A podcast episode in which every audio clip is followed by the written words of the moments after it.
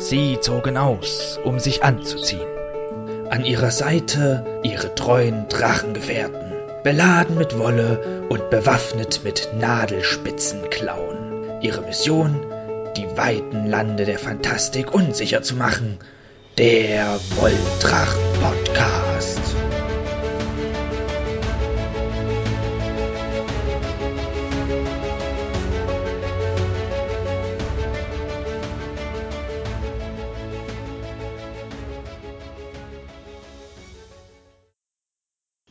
Villa Lumen Umientielvo. Das war Elbisch. Und bedeutet, ein Stern scheint auf die Stunde unserer Begegnung. Hallo und herzlich willkommen zu unserer zweiten Folge vom Wolldrachen Podcast. Ich bin wie immer Aug und neben mir im Internet sitzt Piku. So, das mit dem pünktlich einmal im Monat hat jetzt super geklappt oder halt auch nicht so ganz. Naja, gut, okay. Äh, aber wir legen es einfach mit der jetzigen Folge einfach jetzt für unser November und Dezember zusammen. Das war jetzt eh jetzt nicht so viel passiert bei uns beiden. Bei mir summiert es dann ein bisschen, aber naja, gut, okay. Bevor wir aber ähm, zu unseren eigentlichen Podcast kommen, wollte ich gerne noch mal ganz kurz voranschieben, nämlich genau heute, wo wir aufnehmen, wurde der, die Longlist des Seraph für 2020 veröffentlicht. Und ich werde die mal ganz kurz durchgehen.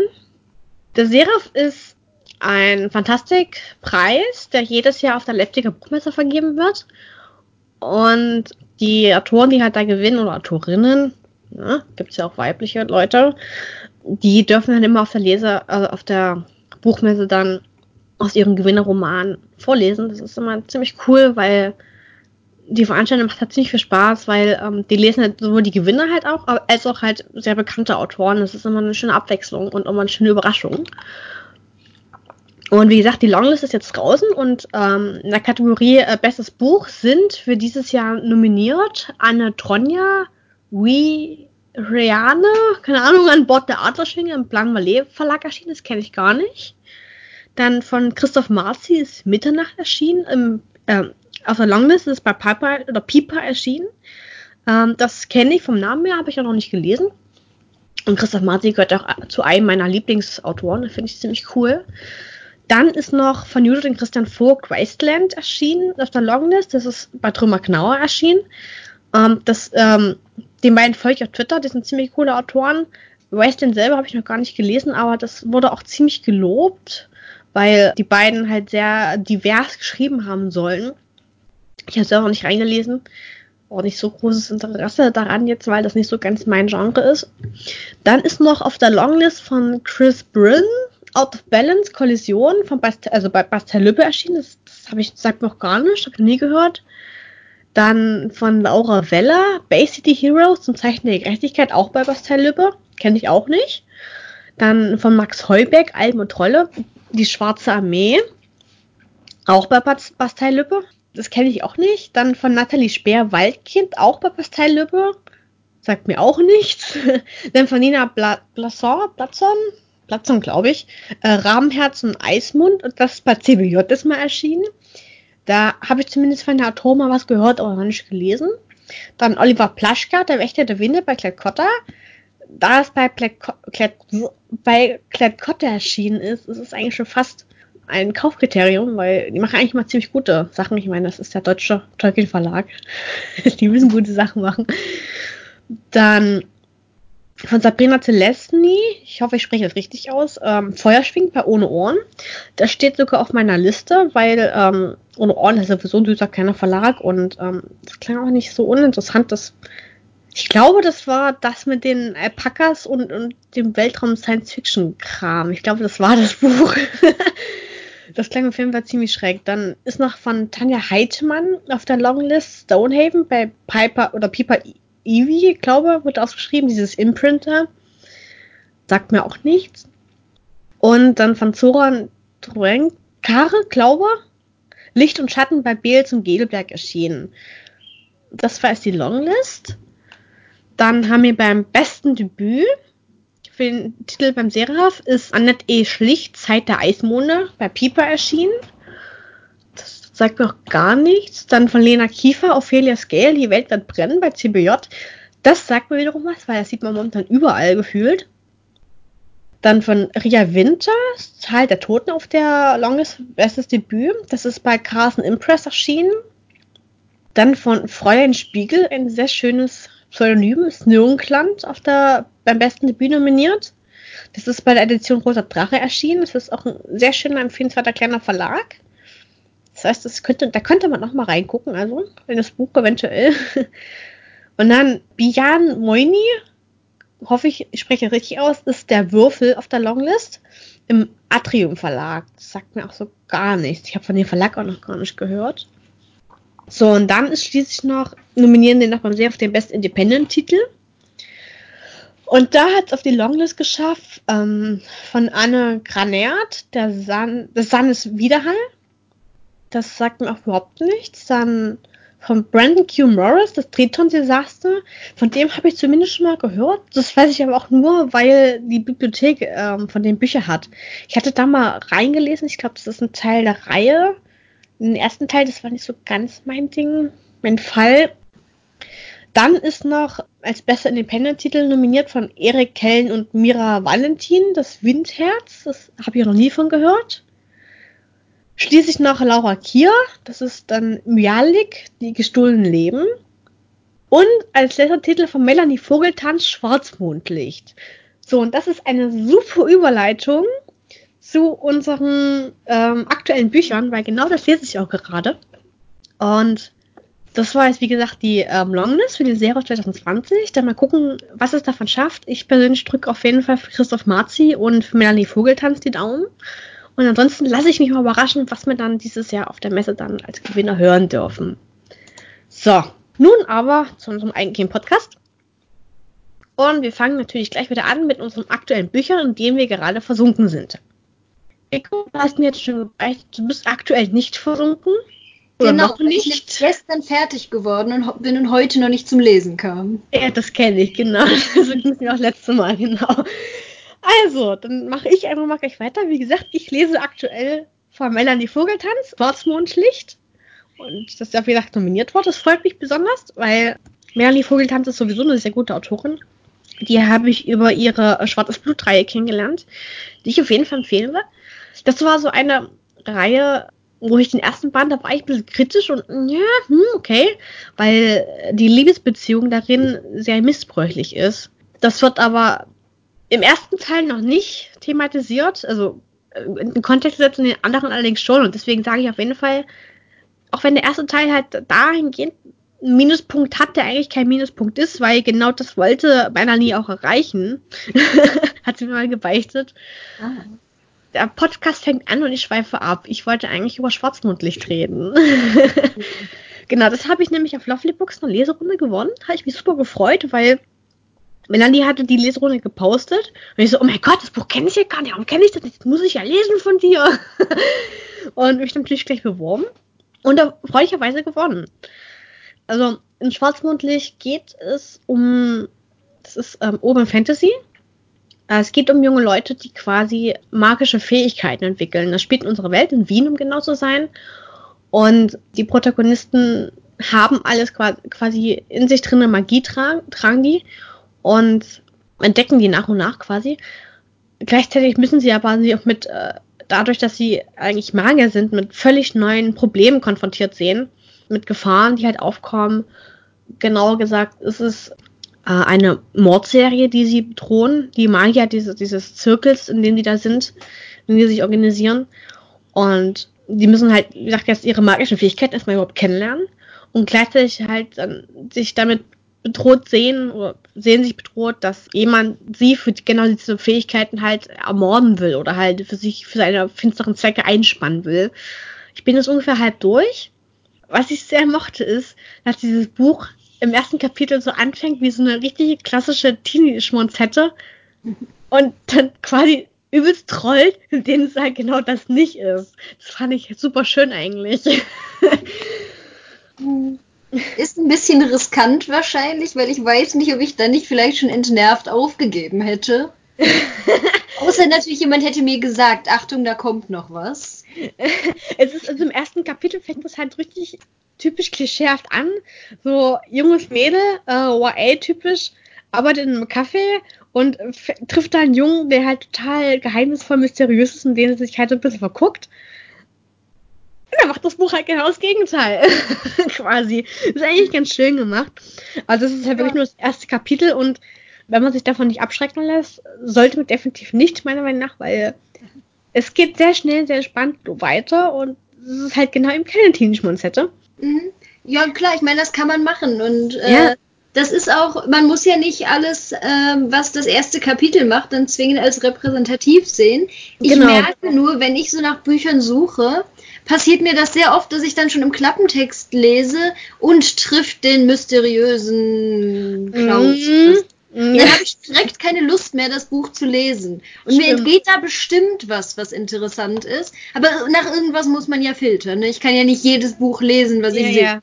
Genau. Aber ich verstehe auf jeden Fall natürlich auch deinen Punkt und Genau. Also wenn ich weiß, dass es anders ist, dann würde ich sowas natürlich auch dann einfach ignorieren. Ja, ja. Also in dem Fall thematisiert der Klappentext ist eigentlich auch quasi gar nicht. Das ist halt quasi nur der Aufhänger. Ah, okay dass die Laura ist die Protagonistin, eine der Protagonistinnen, diesen Jungen trifft. Äh, Kiro heißt der. Das stellt sich im Endeffekt auch heraus. Sie interpretiert da was rein, was da gar nicht da ist. Und mhm. das fand ich halt auch, wie gesagt, das ist einer dieser Troll-Moves, dass du erstmal denkst, okay, Gott, da hat sich jetzt jemand ausgeguckt, aber der Typ, und dann denkst du so, gut, okay, ja, ist dann so äh, Liebe auf den ersten Blick typisch. Das ist gar nicht so. Und Melanie macht das, die täuscht das quasi an, macht dann was ganz anderes dann daraus. Das finde ich ziemlich cool. Melanie ist sowieso so eine Autorin, die sehr schön viele Details recherchiert hat. Zum Beispiel habe ich durch die Leserunde erfahren, sie hat, also einer der anderen Protagonisten ist Hiroshi Tayoyama. Das ist so ein, so ein halb Japaner, halb Österreicher. Und die hat tatsächlich recherchiert, wie viele Hiroshi Tayoyamas es in Wien gibt. Okay. es ist genau keiner. Das ist tatsächlich auch relevant für ihren, für ihren Roman, weil in ihrem Roman ist dieser Hiroshi Tayama damit ja quasi so ein Alleinmerkmal und er kannst du dadurch relativ schnell in den gelben Seiten recherchieren. Mhm. Und so kann der dann von Leuten, die ihn finden wollen, auch relativ schnell ausfindig gemacht werden. Und das sind so solche kleine Details halt, die Melanie recherchiert und das finde ich halt immer ziemlich cool, wenn die sowas da reinbringt dann auch. Und generell kann sie auch, finde ich, sehr gut, sehr menschliche Charaktere schreiben. Die hat auch, äh, es ist so, so neben Hauptprotagonist, sag ich mal, der Dr. Hansen, ist doch mein Lieblingscharakter. Das ist so ein richtiger Sack. ich sag's mal, wie es ist. Der ist ähm, Oberarzt an der Station im Krankenhaus, hat selbst mit dem Magierzirkel zu tun, war da selbst mit drinne, hat dem aber den Rücken gekehrt und will mehr oder weniger halt so, so normales Menschenleben führen. Und der will mit dem eigentlich überhaupt nichts zu tun haben, hat aber trotzdem Kiro, einen der anderen Hauptcharaktere, wie gesagt, so als sein Mündel. Ich weiß noch nicht genau, warum er das hat, welche Verbindung er zu Kiro hat. Ähm, das klärt sich hoffentlich noch. Und da kann der Junge überhaupt nicht aufstehen, aber trotzdem sorgt er sich irgendwie um ihn. Und Kiro gerät immer wieder in Gefahr, teilweise auch selbstverschuldet, weil er ein bisschen doof war. Und Dr. Hansen ist ein Arsch, aber er ist einfach menschlich, weil dann hat dann diese Angst, die er dann um Kiro hat, entlädt sich dann halt in dieser Form, dass er den Kiro einfach anpumpt. Diesen, diesen inneren Druck, den er hat, der, der, den reflektiert er quasi nur auf Kiro. Und mhm. es ist ein totaler Arschmove, aber ich finde das einfach unglaublich menschlich dann auch einfach von ihm. Und das, das sind solche Charakterisierungen von, von Melanie, die sie hinkriegt, die ich super gut mag. Ansonsten lese ich gerade noch von Stephanie Stahl, das Kind in dir muss Heimat finden, mit Untertitel Der Schlüssel zur, fast, zur Lösung fast aller Probleme. Hm. Das hat mir meine Therapeutin empfohlen. Das ist jetzt was Sachbuchmäßiges.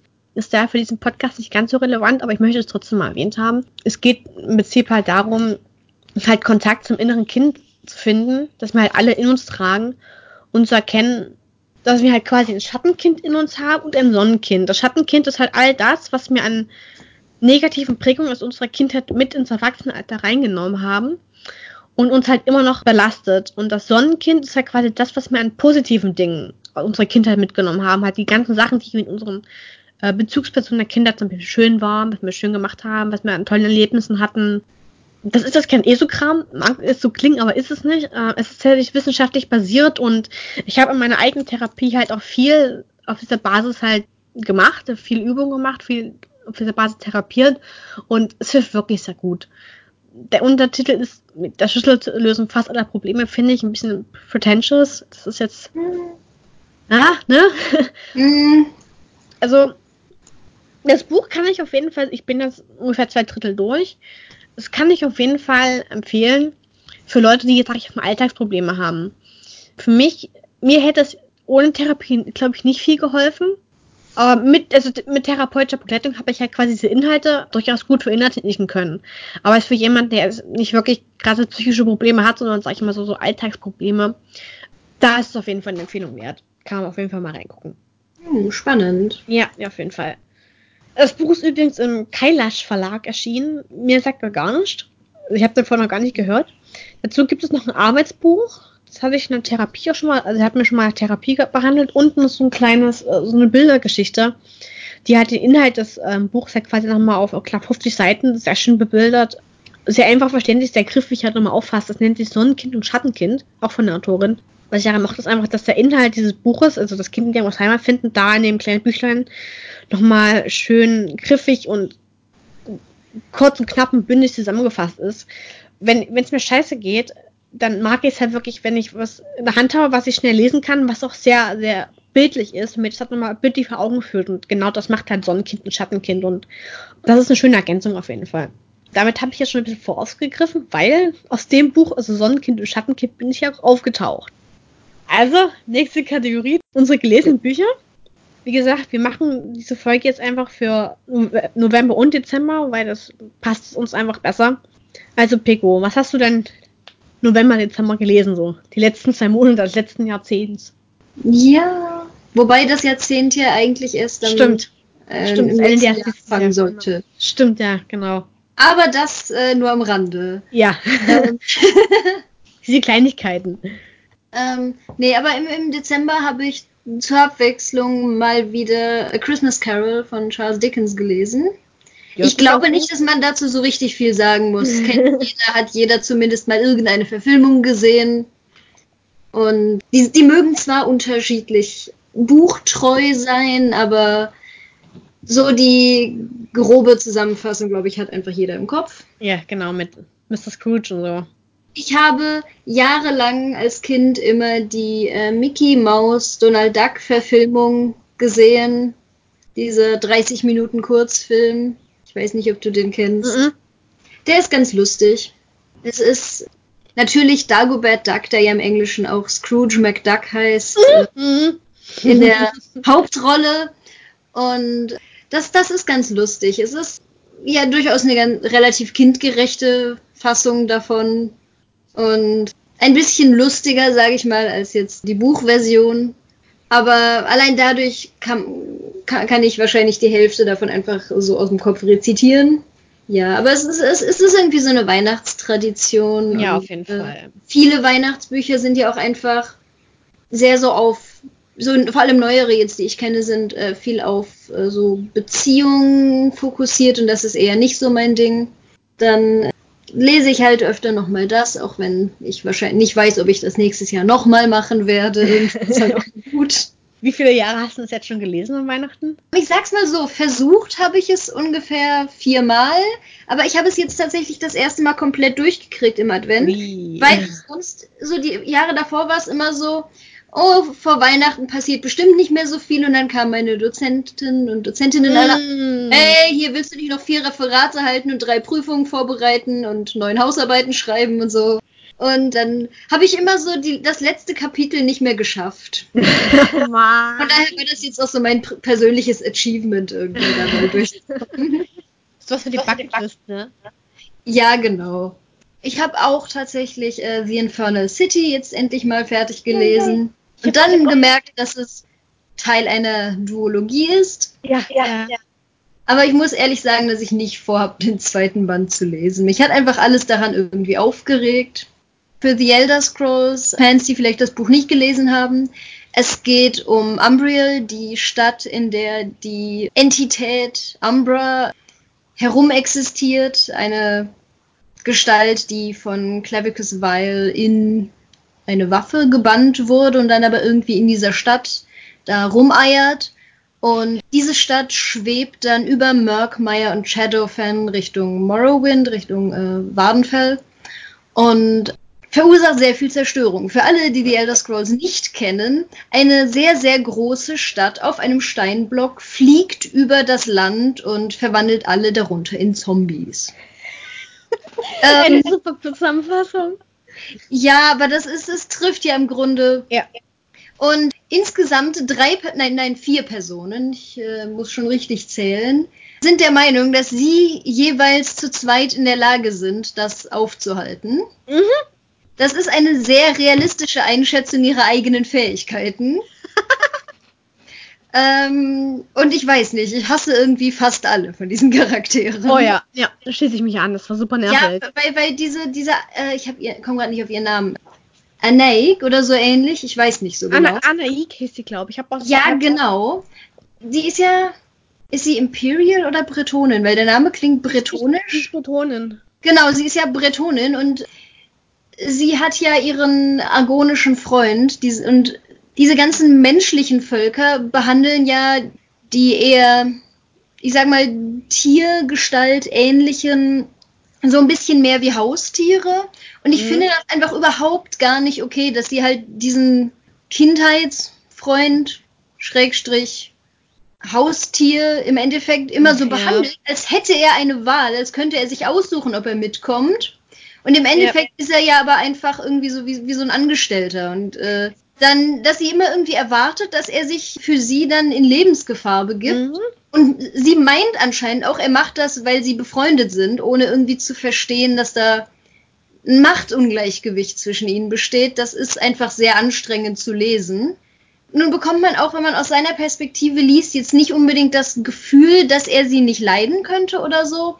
Aber es ist ja trotzdem einfach keine ausbalancierte Hierarchie zwischen den beiden und das ist ein bisschen unangenehm. Genau, das macht so ein bisschen den Eindruck, als ob er so quasi ein Pflichtgefühl ihr gegenüber hat, dass er ihr irgendwie folgen muss.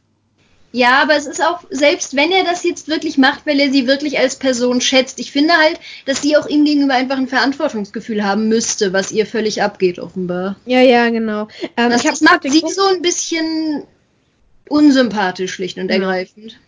Und genau. auch allein die Tatsache, dass der Plot-Twist, also nicht Plot-Twist in dem Sinne, sondern dass so der, der, die ein, der einzige Grund, warum sie nicht nach drei Minuten schon tot ist, ist ja, dass sie gut kochen kann und die alle auf dieser blöden fliegenden Insel einfach völlig besessen vom Kochen sind. Und das ist ja. halt schon ein bisschen Plot-Convenience irgendwie. Also, und Plot-Twist ist auch der falsche Ausdruck, weil das ist somit das Erste, was passiert, nachdem die Handlung richtig losgegangen ist. Genau.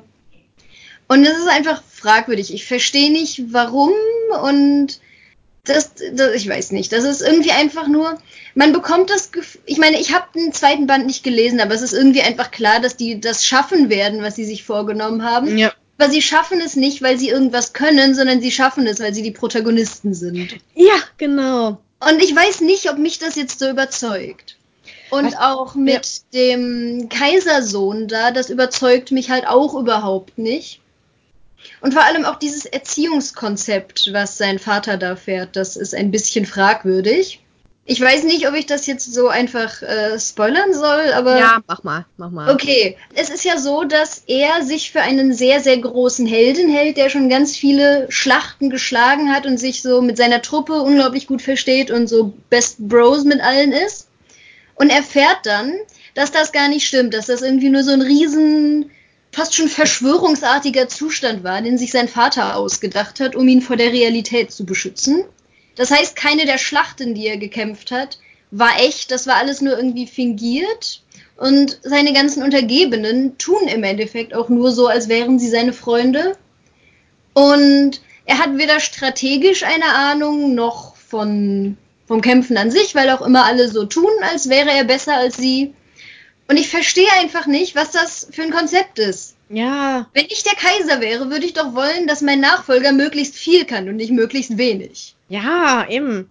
Und vor allem, es ist ja auch nicht so, dass, dass der, ich glaube, Titus Media war das, glaube der genau. gerade Kaiser ist, genau. Dass er irgendwie jetzt sich betrübt fühlt von seinem Sohn. Dass er jetzt fürchten muss, dass sein Sohn ihn stürzt oder so. Ist es ja auch nicht.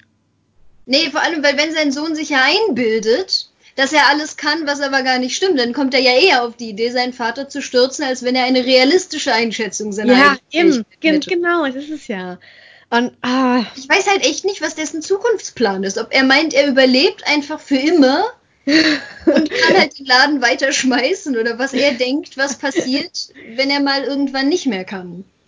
Vor allen Dingen, das war doch, glaubst du, die Zeit, wo das Admere-Dominion gerade erstarkt ist, wenn ich, wenn ich mich richtig entsinne in der Historie.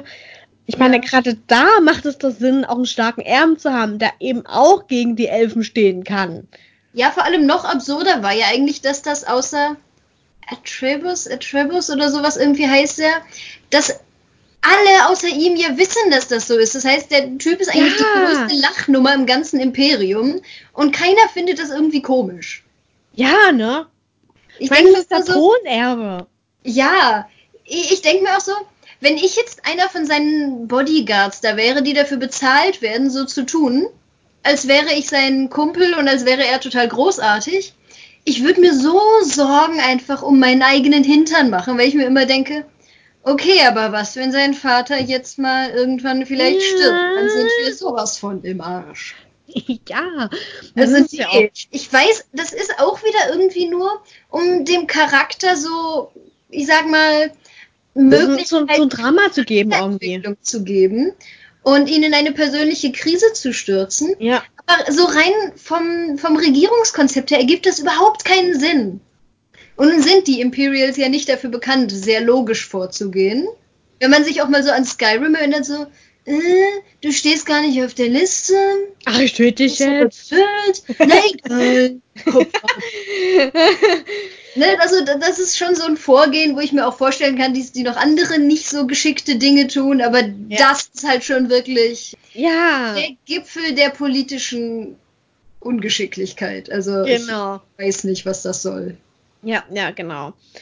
Was mir halt auch stört, ist, dass Anaik, wo die halt da ankommt in der Küche und dann die ganze Zeit kocht, anscheinend Spaß auch daran hat und das gerne macht und irgendwie, dass ihr Motiv, Umbra aufzuhalten, plötzlich in den Hintergrund rückt. Dass sie dann eher für Umbra arbeitet, als gegen Umbra. Und das fand ich auch super, super irritierend irgendwie. Ich weiß nicht, weil das kann ich mir noch irgendwie so damit erklären, weil das, das Gehirn versucht ja schon auch sich selbst zu schützen. Mhm. Dass sie, weil sie, sie macht das ja, sie hat ja nicht wirklich eine Alternative, außer jetzt halt ja. sich zu weigern und dann zu sterben. Also ich meine, dass sie das jetzt nicht macht, kann ich schon irgendwie nachvollziehen. Und dass sie dann halt irgendwie da so mittelmäßig viel Spaß dran findet, Okay, also ich meine, man, man kann da jetzt drüber streiten, aber irgendwo kann ich noch so ein bisschen nachvollziehen, dass das vielleicht auch einfach eine Selbstschutzreaktion ist, zu einem gewissen Grad. Ich glaube, sie mochte auch generell Alchemie. Das war sowieso, glaube ich, so ihr Steckenpferdchen. Äh, ja. Und dieses Kochen hatte relativ viel mit Alchemie auch zu tun. Mhm, Gut, ja, okay, ja. ja. Aber was mich auch Aber gewundert trotzdem. ja, was mich auch gewundert hatte, ähm, die ist halt auf viele potenzielle Feinde gestoßen dann in der, dieser Welt.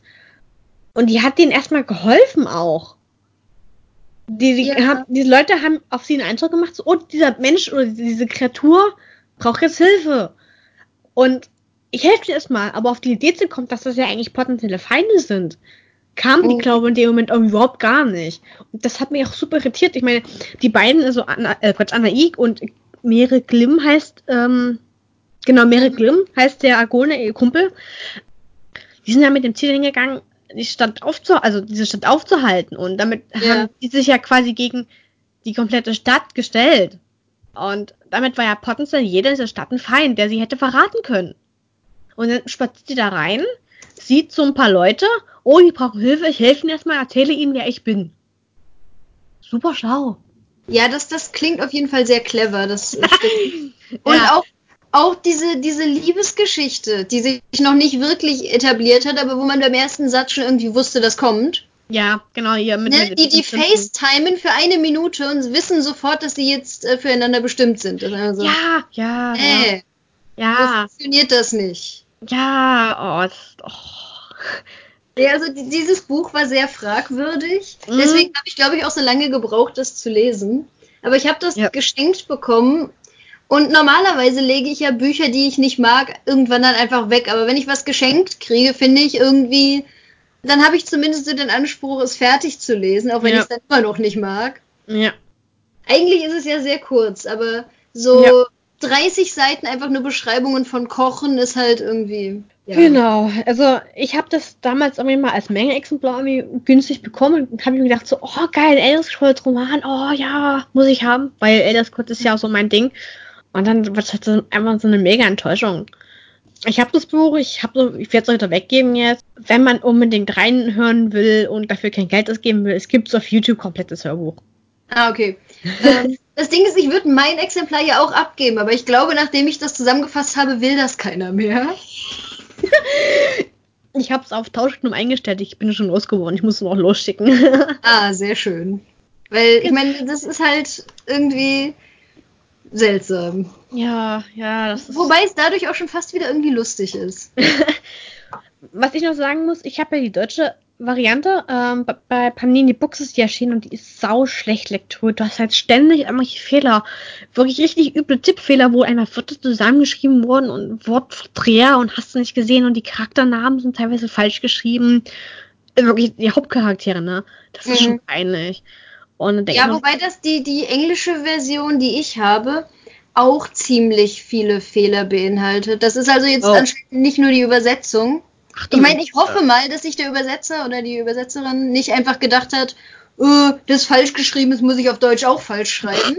äh, so haben wir das in der Uni nicht gelernt. Das möchte ich nee. an der Stelle betonen. Ja. Von daher denke ich auch mal nicht, dass die Person das getan hat.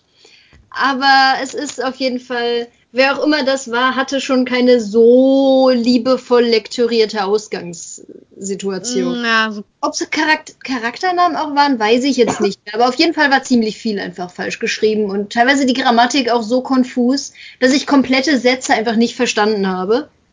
Gut, okay, das war also schon mal ein Buch, das man ja, sich gut schenken kann. ja, außer man hat eine Schwäche für so ein bisschen trashigere Sachen, dann ist es, glaube ich, ganz unterhaltsam. Hast du noch was gelesen, Pico? Oder möchtest du dazu noch was sagen jetzt? Äh, nö, ich glaube, The Infernal City haben wir äh, effektiv zerlegt. Ich habe ja tatsächlich auch ansonsten nur noch ein Sachbuch jetzt gelesen, die äh, letzten Wochen. Damit bin ich aber noch nicht fertig. Ich habe eine etwas längere Liste, weil zwei Monate, da hatte ich bei mir insgesamt elf Bücher angesammelt, sehe ich gerade. Eins davon war die Höllen, also auf Deutsch heißt es die Höllenstadt, die Infernal City. So, und dann, wie ich halt schon angesprochen hatte, halt Sand und Klinge von Elia. Also von Elia Brandt. Es ist erschienen bei Ohne Ohren. Das ist der zweite Teil der ähm, Legende der Roten Wüste. Der erste Teil war Sand und Wind. Und ich finde es sehr schön, dass Elia gerade am dritten Teil schreibt. Und wenn sie darüber twittert, schreibt, macht sie Hashtag Sand und Dings. Weil äh, dieser zweite Teil halt im Titel steht irgendwie noch nicht fest. Das finde ich mal ganz lustig. Deswegen freue ich mich auf Sand und Dings als dritten Teil. ähm, Erschienen ist das im Verlag ohne Ohren. Ich habe auf meinem Blog auch noch eine Rezension geschrieben, die ich jetzt, jetzt als jüngst veröffentlicht habe. Die werde ich dann auch verlinken. Und zusammengefasst kann man sagen, dieses Buch ist selbstverständlich divers. Das finde ich halt sehr schön, dass gerade in dieser, dieser äh, sag ich mal, etwas independeren, unabhängigeren äh, deutschen Buchbubble sind die Autorinnen und Autoren auch sehr um äh, Diversität bemüht. Das finde ich ziemlich cool. Und Elia macht zum Beispiel Frauen sichtbarer in ihrem Buch, indem es auch einfach mal Kriegerinnen und Heerführerinnen gibt und nicht nur mal Heerführer. Und das finde ich halt ziemlich cool, zum einen. Und zum anderen, sie hat auch sehr viele queere Figuren in ihrem Roman. Im zweiten Teil zum Beispiel ist der Vater, also Quiro ist der Hauptprotagonist und der ist mit der Prinzessin Arazin liiert. Und deren Vater ist zum Beispiel bisexuell. Mhm. Der hatte mal eine Frau, Aratins Mutter, und aktuell hat er ein, ist er mit einem Mann liiert, der als relativ sehr viel jünger ist als er selber, was einiges von Kritik gebracht hat, dass er mit einem Jüngeren zusammen ist, aber halt eben nicht, dass er mit einem Mann zusammen ist. Und in dieser Welt sind solche queeren Charaktere einfach sehr selbstverständlich. Das finde ich super cool.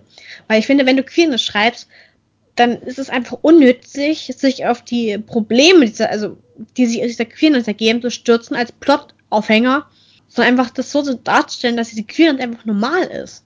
Und das finde ich halt einfach sehr wholesome, sag ich mal, sehr angenehm zu lesen. Mhm. Und ich finde, dort so sollte man auch Queerness schreiben. Finde ich ziemlich cool. So, zur Handlung selber. Ähm, Im ersten Teil kam halt raus. Okay, Spoiler für den ersten Teil jetzt. Im ersten Teil kam raus, dass Quiro der Zwillingsbruder vom Schah ist. Das ist halt quasi äh, der König dieser, dieses kleinen Reiches, in dem er lebt. Und, und er hat sich halt im ersten Teil in die Prinzessin Arazin verliebt, die äh, die Tochter des, des Königs, des äh, quasi Nachbarkönigreiches ist. Und diese Hochzeit soll einen Krieg verhindern. Es hat also auch einen politischen Hintergrund. Und eigentlich sollte Arazin ja Quiros Zwillingsbruder heiraten, den eigentlichen Schah. Es kam mir alles anders, wie es kam. Und sie hat sich jetzt mit Quiro liiert und es ist halt auch eine gegenseitige Liebe. Und im zweiten Teil geht es dann für Quiro, der eigentlich aus der Gasse, Gosse stammt und halt selber gar nicht lange wusste, dass er halt Zwillingsbruder vom Schah ist, damit eigentlich von Adligen geblüht. Diese Liierung mit, mit Quiros Bruder ist auch gelöst worden. Dafür sind, heiratet er jetzt halt Arazin. Und im zweiten Teil geht es halt viel darum, dass er jetzt zu Arazin in die Wüste hineinzieht, also wirklich tief in die ins eigentliche Wüstenreich hinein. Und sich halt dann mit ihrer Familie rumschlägt, weil Kiro selbst ist so ein kleines Hämpfling und Arazins Familie selber ist halt sehr kriegerisch und kämpferisch und das sind alles sehr starke Männer und Frauen. Also auch wirklich körperlich stark. Arazin mhm. selber ist auch so eine richtige Kriegerin, Kriegerprinzessin. Und er muss sich halt da durchsetzen. Er ist halt sehr gewandt äh, mit Wörtern, kann halt er kann gut Wörter, ich nicht. er selber herrscht auch Magie. Das ist in Arazins Familie auch nicht gerne gesehen, weil die alle so sehr Martial Arts typisch drauf sind. Und da muss er sich ja erstmal halt durchboxen. Und Arazin selber hat auch sehr viel zu kämpfen, weil sie natürlich auch selber von ihrer Familie gegen mitbekommt, gegen diese Beziehungen zu Kiro. Und on top gibt es halt noch nicht nur dieses ganze Familiendrama, was ich äh, schön zu lesen fand, war ich selber mag aber halt solche Familiendramen nicht ganz so sehr. Ich mag mehr so diesen Action-Teil. Den gibt's auch in dem Roman, deswegen heißt ja auch Sand und Klinge. Weil es auch viel gekämpft wird, logisch. Und auf dem Weg zu Arazils Familie treffen die beiden mit ihrer Karawane auf eine andere junge Frau, deren Namen ich gerade vergessen habe, Asche auf mein Haupt. Ähm, die denkt von einem Djinn besessen zu sein und sie sucht halt eine, eine Erlösung von diesem Fluch. Und Arazins Heimatstadt soll es unter der Stadt selber vergessene Katakomben geben, in der sie quasi davon hofft, da die Lösung ihres Problems zu finden hofft. Und das tritt natürlich auch eine ganze Reihe an Katastrophen halt los. Und am Ende steht halt nicht nur Quiros Leben auf dem Spiel und Arazin, sondern halt das von allen anderen gefühlt auch. ist oh. auf jeden Fall die ganze Reihe, also die ganze Legende der Roten Wüste Reihe, die beiden Bände, die bis jetzt erschienen sind, sind, Low Fantasy, ist jetzt nicht das allerdiebste, was ich jemals gelesen habe, das aller actionreichste hast du nicht gesehen, das aller höchstrabendste ever. Aber es ist auf jeden Fall eine sehr schöne Empfehlung, halt, wenn man was, was, was fluffig Lockeres für zwischendurch braucht. Das Einzige, was ich zu bemängeln habe, halt, ist, dass wirklich Kiro, Quiro und Arazin halt irgendwie gefühlt dauerhorny sind. Die sehen sich an und denken so, oh geil, Sex. und das war mir einfach ein bisschen zu viel. Das kann ich nachvollziehen. Ja, das ist aber wirklich der einzige Kritikpunkt, den ich habe. Ansonsten halt, wenn man äh, was sucht, was, was Nettes für zwischendurch, dann ist es auf jeden Fall eine Empfehlung wert. Dann habe ich noch gelesen, das Schwert der Vorsehung für die Witcher-Serie, weil es ist ja wieder von Andrzej Sapkowski. Das ist ja wieder die zweite Witcher-Anthologie, die er damals rausgebracht hat. Ich glaube, ich muss das nicht viel zu sagen, es ist immer großartig. Andrzej Sapkowski hat einfach so einen richtig geilen, trockenen sarkastischen Humor und ich liebe es einfach und Gerald ist einfach so ein Sack. der hat ja den zweiten Analogieband, der breitet mehr oder weniger noch ein bisschen mehr halt die Hauptreihe vor, baut da halt noch ein bisschen mehr drauf auf, drauf hin. Und ist auf jeden Fall wieder eine Empfehlung. Es ist eigentlich alles von Andrei Sapkowski eine Empfehlung, zumindest dieser Hexerroman. Der hat auch noch andere Reihe, die ich noch nicht gelesen habe. Das ist historische, historische, historische Roman, glaube ich. Naja. Dann habe ich mal Just for Fun in Birdbox reingelesen. Da habe ich gerade den Autor nicht parat. Muss ich nochmal nachtragen. Das hatte ich halt durch Zufall in der Bibliothek mal gefunden, wo ich da rumgestrackert bin. Und dachte mir so, na gut, okay, ja, nimmst es mal mit, hab reingelesen. Es ist, es hat durchaus was Unheimliches. Es geht halt darum, dass in dieser Welt, das ist so quasi postapokalyptisches Szenario, eine Frau muss halt mit ihren zwei Kindern überleben. In einer Welt, in der etwas oder irgendwie Kreaturen rumexistieren, die, wenn man sie ansieht, die Menschen wahnsinnig machen. Die richtig in den Wahnsinn treiben und das halt so weit geht, dass diese Menschen sich dann halt umbringen. Es gibt halt immer wieder Rückblenden in die Vergangenheit, wie das alles entstanden ist, halt wie das losging mit diesem Wahnsinn. Und keiner halt wirklich wusste, was das los ist. Und es hat immer und immer und immer schlimmer wurde, bis halt jetzt richtig ein Ausnahmezustand ist. Und der Gegenwartsplot ist ja quasi, dass die Frau mit ihren zwei Kindern, die lebt isoliert in einem Haus, hat alles abgedichtet und hat die beiden Kinder halt von Geburt an trainiert, halt zu lauschen. Dass die halt wirklich, was die beiden Kinder alles raushören können, ist halt wahnsinnig. Also gefühlt können die hören, auf welcher Seite mal gerade ein Buch liest oder so. Ich muss dazu sagen, diese beiden Kinder sind beide geboren, als das Ganze mit diesen Kreaturen, die aufgetaucht sind, schon am, quasi am Höhepunkt war. Und die kennen halt keine andere Welt. Und die Frau erhält einen Anruf von jemand Unbekannten, der sagt, ja, wir leben da und dort. Du musst, der Fluss, der bei deinem Haus lang fließt, irgendwie ungefähr 20 Meilen oder so runter paddeln. Und dann musst du da und dorthin. Und da sind wir, wir haben ein sicheres Refugium. Komm zu uns. Und für jemanden, der halt sehen kann, kein Problem. Aber die Frau muss es ja machen, indem, wenn sie blind ist. Sie, sie hat da ihren Kindern und sich selber halt die Augen zugebunden und muss dann halt blind an diesem Fluss hinunter paddeln und dann halt hinkommen. Und das ist halt, die Gefahr besteht halt immer, dass die Augenbinde verrutscht und sie dann quasi doch mal was sieht und auf einmal halt diese Kreaturen erblickt, die alle wahnsinnig machen und sie halt selber wahnsinnig wird und dann sich und ihre Kinder halt umbringt oder so. Wenn man sich das vorstellt, dass du in einer Welt lebst, in der du nichts sehen kannst und der Hauptsinn des Menschen ist ja nun mal der Sehsinn, und sehen halt Gefahr bedeutet für dein eigenes Leben, das ist schon ziemlich unheimlich, finde ich. Ja, ich finde allerdings unheimlicher ist tatsächlich diese Sache, dass du quasi sehen kannst, aber es ist gefährlich, weil man muss ja sagen, blinde Menschen existieren ja und die sind ja, ja auch nicht zwingend irgendwie vollkommen hilflos. Ja. Ich glaube, viel von dem Grusel entsteht eben tatsächlich dadurch, dass du könntest, aber nicht darfst. Es gibt ja auch einen Film auf Netflix, der ist bestimmt vielen bekannt. Es gab auch diese dämliche Birdbox Challenge. Darüber sprechen wir am besten nicht, weil es einfach nur dämlich gewesen war. Ich habe das ehrlich gesagt nicht so wirklich mitbekommen. Ich, hab, ich wusste, wusste irgendwie, als der Film rauskam, aber ich glaube, ich bin äh, zu sehr merkwürdigen Uhrzeiten im Internet, weil 90% der Zeit sowas kriege ich nicht mit. Genauso wie, wie alle Shitstorms aus dem letzten Jahr.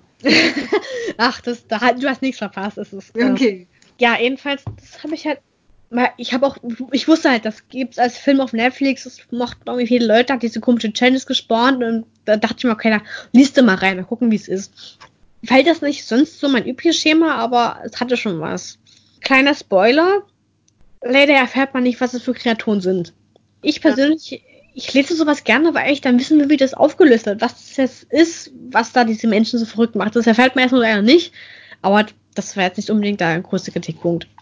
Ja, erfahrungsgemäß kann es das auch total kaputt machen, wenn du erfährst, was schuld ist. Ja, das stimmt, genau, das kommt auch noch dazu, dann, wenn der Autor oder die Autorin das irgendwie total blöder auflöst und total langweilig. Ja, oder bei, bei vielen Sachen, glaube ich, ist halt auch, gibt es auch einfach nicht wirklich eine zufriedenstellende Auflösung. Ja. Ich habe einiger Zeit mal einen Film gesehen, über, über den habe ich wahrscheinlich auch schon irgendwie 20 Mal verschiedenen Leuten erzählt, weil der mich so aufgeregt hat. weil dies, das, da geht es darum, dass eine Gruppe von Kindern verschwinden und die Eltern erinnern sich da aber nicht mehr dran. Und es gibt halt eine Hauptfigur natürlich, die sich dann noch daran erinnert, dass sie einen Sohn hatte und dass der aber irgendwie weg ist. Und die ganze Zeit während des Films dachte ich halt so, wie um alles in der Welt wollen die das auflösen? Was kommt da jetzt noch? Mhm. Und in den letzten fünf Minuten war es dann so, Aliens, das war ein Experiment, lol. Oh, toll. Und das war halt so, das hat den ganzen Film so kaputt gemacht einfach. Mhm es wäre besser gewesen, wenn die das wirklich überhaupt nicht begründet hätten. Das wäre zwar seltsam gewesen, aber ich glaube, damit hätte ich leben können. Aber so dieses völlig aus dem Hintern gezogene Aliens, was irgendwie klang, als hätten, weil es gab auch vorher keinerlei Hinweise darauf, dass es Außerirdische gibt. Das, das wirkte einfach so wie, oh, wir haben uns in eine Sackgasse geschrieben. Ich glaube, dass wahrscheinlich bei Bird Box auch sehr schwierig gewesen wäre, das so aufzulesen, lösen, dass man am Ende auch so ein bisschen denkt, hm, ja, das ergibt Sinn. Ja, das denke ich nämlich ja auch in dem Sinne, dass auch ähm, viel von diesem Grusel und diesem, diesem unheimlichen Faktor daherkommt, dass du immer nicht weißt, was da los ist. Ja, wahrscheinlich. Und ich meine, was willst du da für eine Begründung haben, die nicht irgendwie ist wie, ja, ich habe mir ein Monster ausgedacht, das zufällig genau so solche Mechaniken hat. Ja, genau. Was also anderes kannst du ja nicht machen. Du kannst ja nicht sagen, hm, ja, das ist, du, du, dadurch, dass das in echt ja nicht existiert, kannst du ja. dir ja nicht einfach eine Begründung ausdenken, die für uns dann so, so diesen, ja, natürlich Effekt hat. Ja, ja. Also, ich habe auch gerade nachgeguckt, das ist von Josh Malerman oder Malerman, keine Ahnung. Im Buch selber wird auch viel spekuliert, was das jetzt mhm. so ist. Und die denken, also die sprechen auch selber von irgendwelchen Kreaturen, die die Menschen verrückt machen, auch die Tiere. Mhm. Und aber wie gesagt, rauskommen tut's nicht, aber die spekulieren halt und es ist auch interessant, was die dann so an äh, Strategien halt sich entwickeln. Die Frau, um die es da geht, die hat lange Zeit in einer Hausgemeinschaft gelebt, die halt quasi als Zweckgemeinschaft zusammengestoppelt wurde, als äh, die da alle hingeflüchtet sind, äh, als es losging. Wie gesagt, so ist so total random, passiert da was und dann überlegen ja sich halt auch verschiedene Strategien, wie sie halt herausfinden können, was das ist oder wie sie sich davor schützen können und interessant. Ja, ich, ich, also Spoiler, sie finden natürlich alle nicht raus, was es ist. Äh, es geht alles schief. Klar. Ja. Aber finde ich auch mal interessant. Ja. Wenn nicht am Ende einfach alle so, jo, es hat alles geklappt, wuhu. Ja, genau. Und dadurch, ähm, es gibt, wie gesagt, die haben verschiedene Theorien, die Protagonisten. Uh, aber so wirklich aufgeklärt wird es auch nicht. Und ich glaube, wie gesagt, ich persönlich finde es schade, weil ich mhm. gerne gewusst hätte, was es ist, aber ich denke mal, es stimmt schon, dass das Buch dadurch auch gewinnt, dass du nicht erfährst, was da jetzt los ist, genau, was dafür verantwortlich ist, dass die Menschen verrückt werden, wenn sie etwas sehen. Also, dass sie verrückt werden, wenn sie etwas sehen, das wissen wir, das ist safe, aber halt, was diese Menschen sehen, das wissen wir halt nicht. Das ist, bleibt unbekannt. Mhm, ja, klar, das muss man natürlich ja. mögen. Aber ist auf jeden Fall, äh, man weiß nicht, ob es besser geworden wäre, wenn man das wüsste. Ja, ich, ich denke mal, dass es in dem Fall durchaus eher verloren hätte an Qualität, wenn man es nicht weiß. Oder auch an Grusel, wenn das dann. Ja, genau. Das ist halt auch, wie genau. willst du was beschreiben, was so gruselig ist, dass das genau. Effekte hat? Das ist so ein bisschen wie äh, die eine Gestalt aus Dickens Christmas Carol, die noch nie irgendwie quasi in einem Film so ausgesehen hat, wie sie beschrieben wurde. Nämlich mit mal einem Arm, mal 200, dann einem Kopf, dann ohne Kopf, dann nur ein Kopf. Super. Ja, und so, vielleicht ist es sowas, und das wissen wir noch nicht. Es war der Geist der vergangenen Weihnacht. Oder was der gegenwärtigen? ich weiß es nicht mehr. Ich glaube aber, es war der Geist der vergangenen Weihnacht. Ja, genau, der vergangenen Weihnacht, weil der Geist der gegenwärtigen Weihnacht ist ja der dicke Mann, der dann. Genau, der, der ja. sehr rapide altert. Genau, dieser merkwürdige Gestaltwandler gehört der vergangenen Weihnacht an, so rum was. Genau. Ich kenne, ich habe, muss gestehen, ich habe Dickens Weihnachtsgeschichte noch gar nicht gelesen. Ich kenne aber da einen Animationsfilm, den gucken wir mal ganz gerne zu Weihnachten. Ist das dieser neue Jim Carrey? Ja, glaube, das war der, der animiert ist, ne? Und da ist der ja, genau. Geist der vergangenen Weihnacht so eine Kerze, Lampe, Mhm. Ja, das stimmt tatsächlich auch, weil er löscht ja auch diese Lampe dann am Ende und man weiß nicht so genau, ob das Ding jetzt überlebt hat oder nicht. Genau, genau. Ja, das, man muss auch tatsächlich sagen, ich habe den Film jetzt auf Englisch nie gesehen, aber wenn ich das quasi im Kopf einfach rückwärts übersetze von den Dialogen her, dann ist das überwiegend fast eins zu eins. Also, das heißt mhm. im Endeffekt, wenn du den Film gesehen hast, hast du im Prinzip auch das Buch gelesen. Oh, gut, dann habe ich nichts verpasst. Ja, wo, ich meine, ich habe ja die Über ich kenne jetzt die Übersetzungen, nicht die deutschen aus dem, also von dem Buch, aber so, wenn ich das in meinem aus, aus dem Film, was ich, ich in Erinnerung habe, rekonstruiere ins Englische zurück, dann ist das sind das maximal leicht abgewandelte Formulierungen. Vom rein vom von der Inszenierung ist es teilweise nicht ganz so exakt, aber ich meine, wie schon gesagt, wie willst du den Geist der vergangenen Weihnacht darstellen, ohne dass es komplett lächerlich und verwirrend ist? Aber Geist der vergangenen Weihnacht als Villain aus Bird Box confirmed. Sehr schön. Nun ja, weiter am Text. Also, dann habe ich noch gelesen Schlaf wirkt Wunder von Hans-Günther Wees. Uh. Äh, einfach aus rein Tollerei, das ist ein Sachbuch.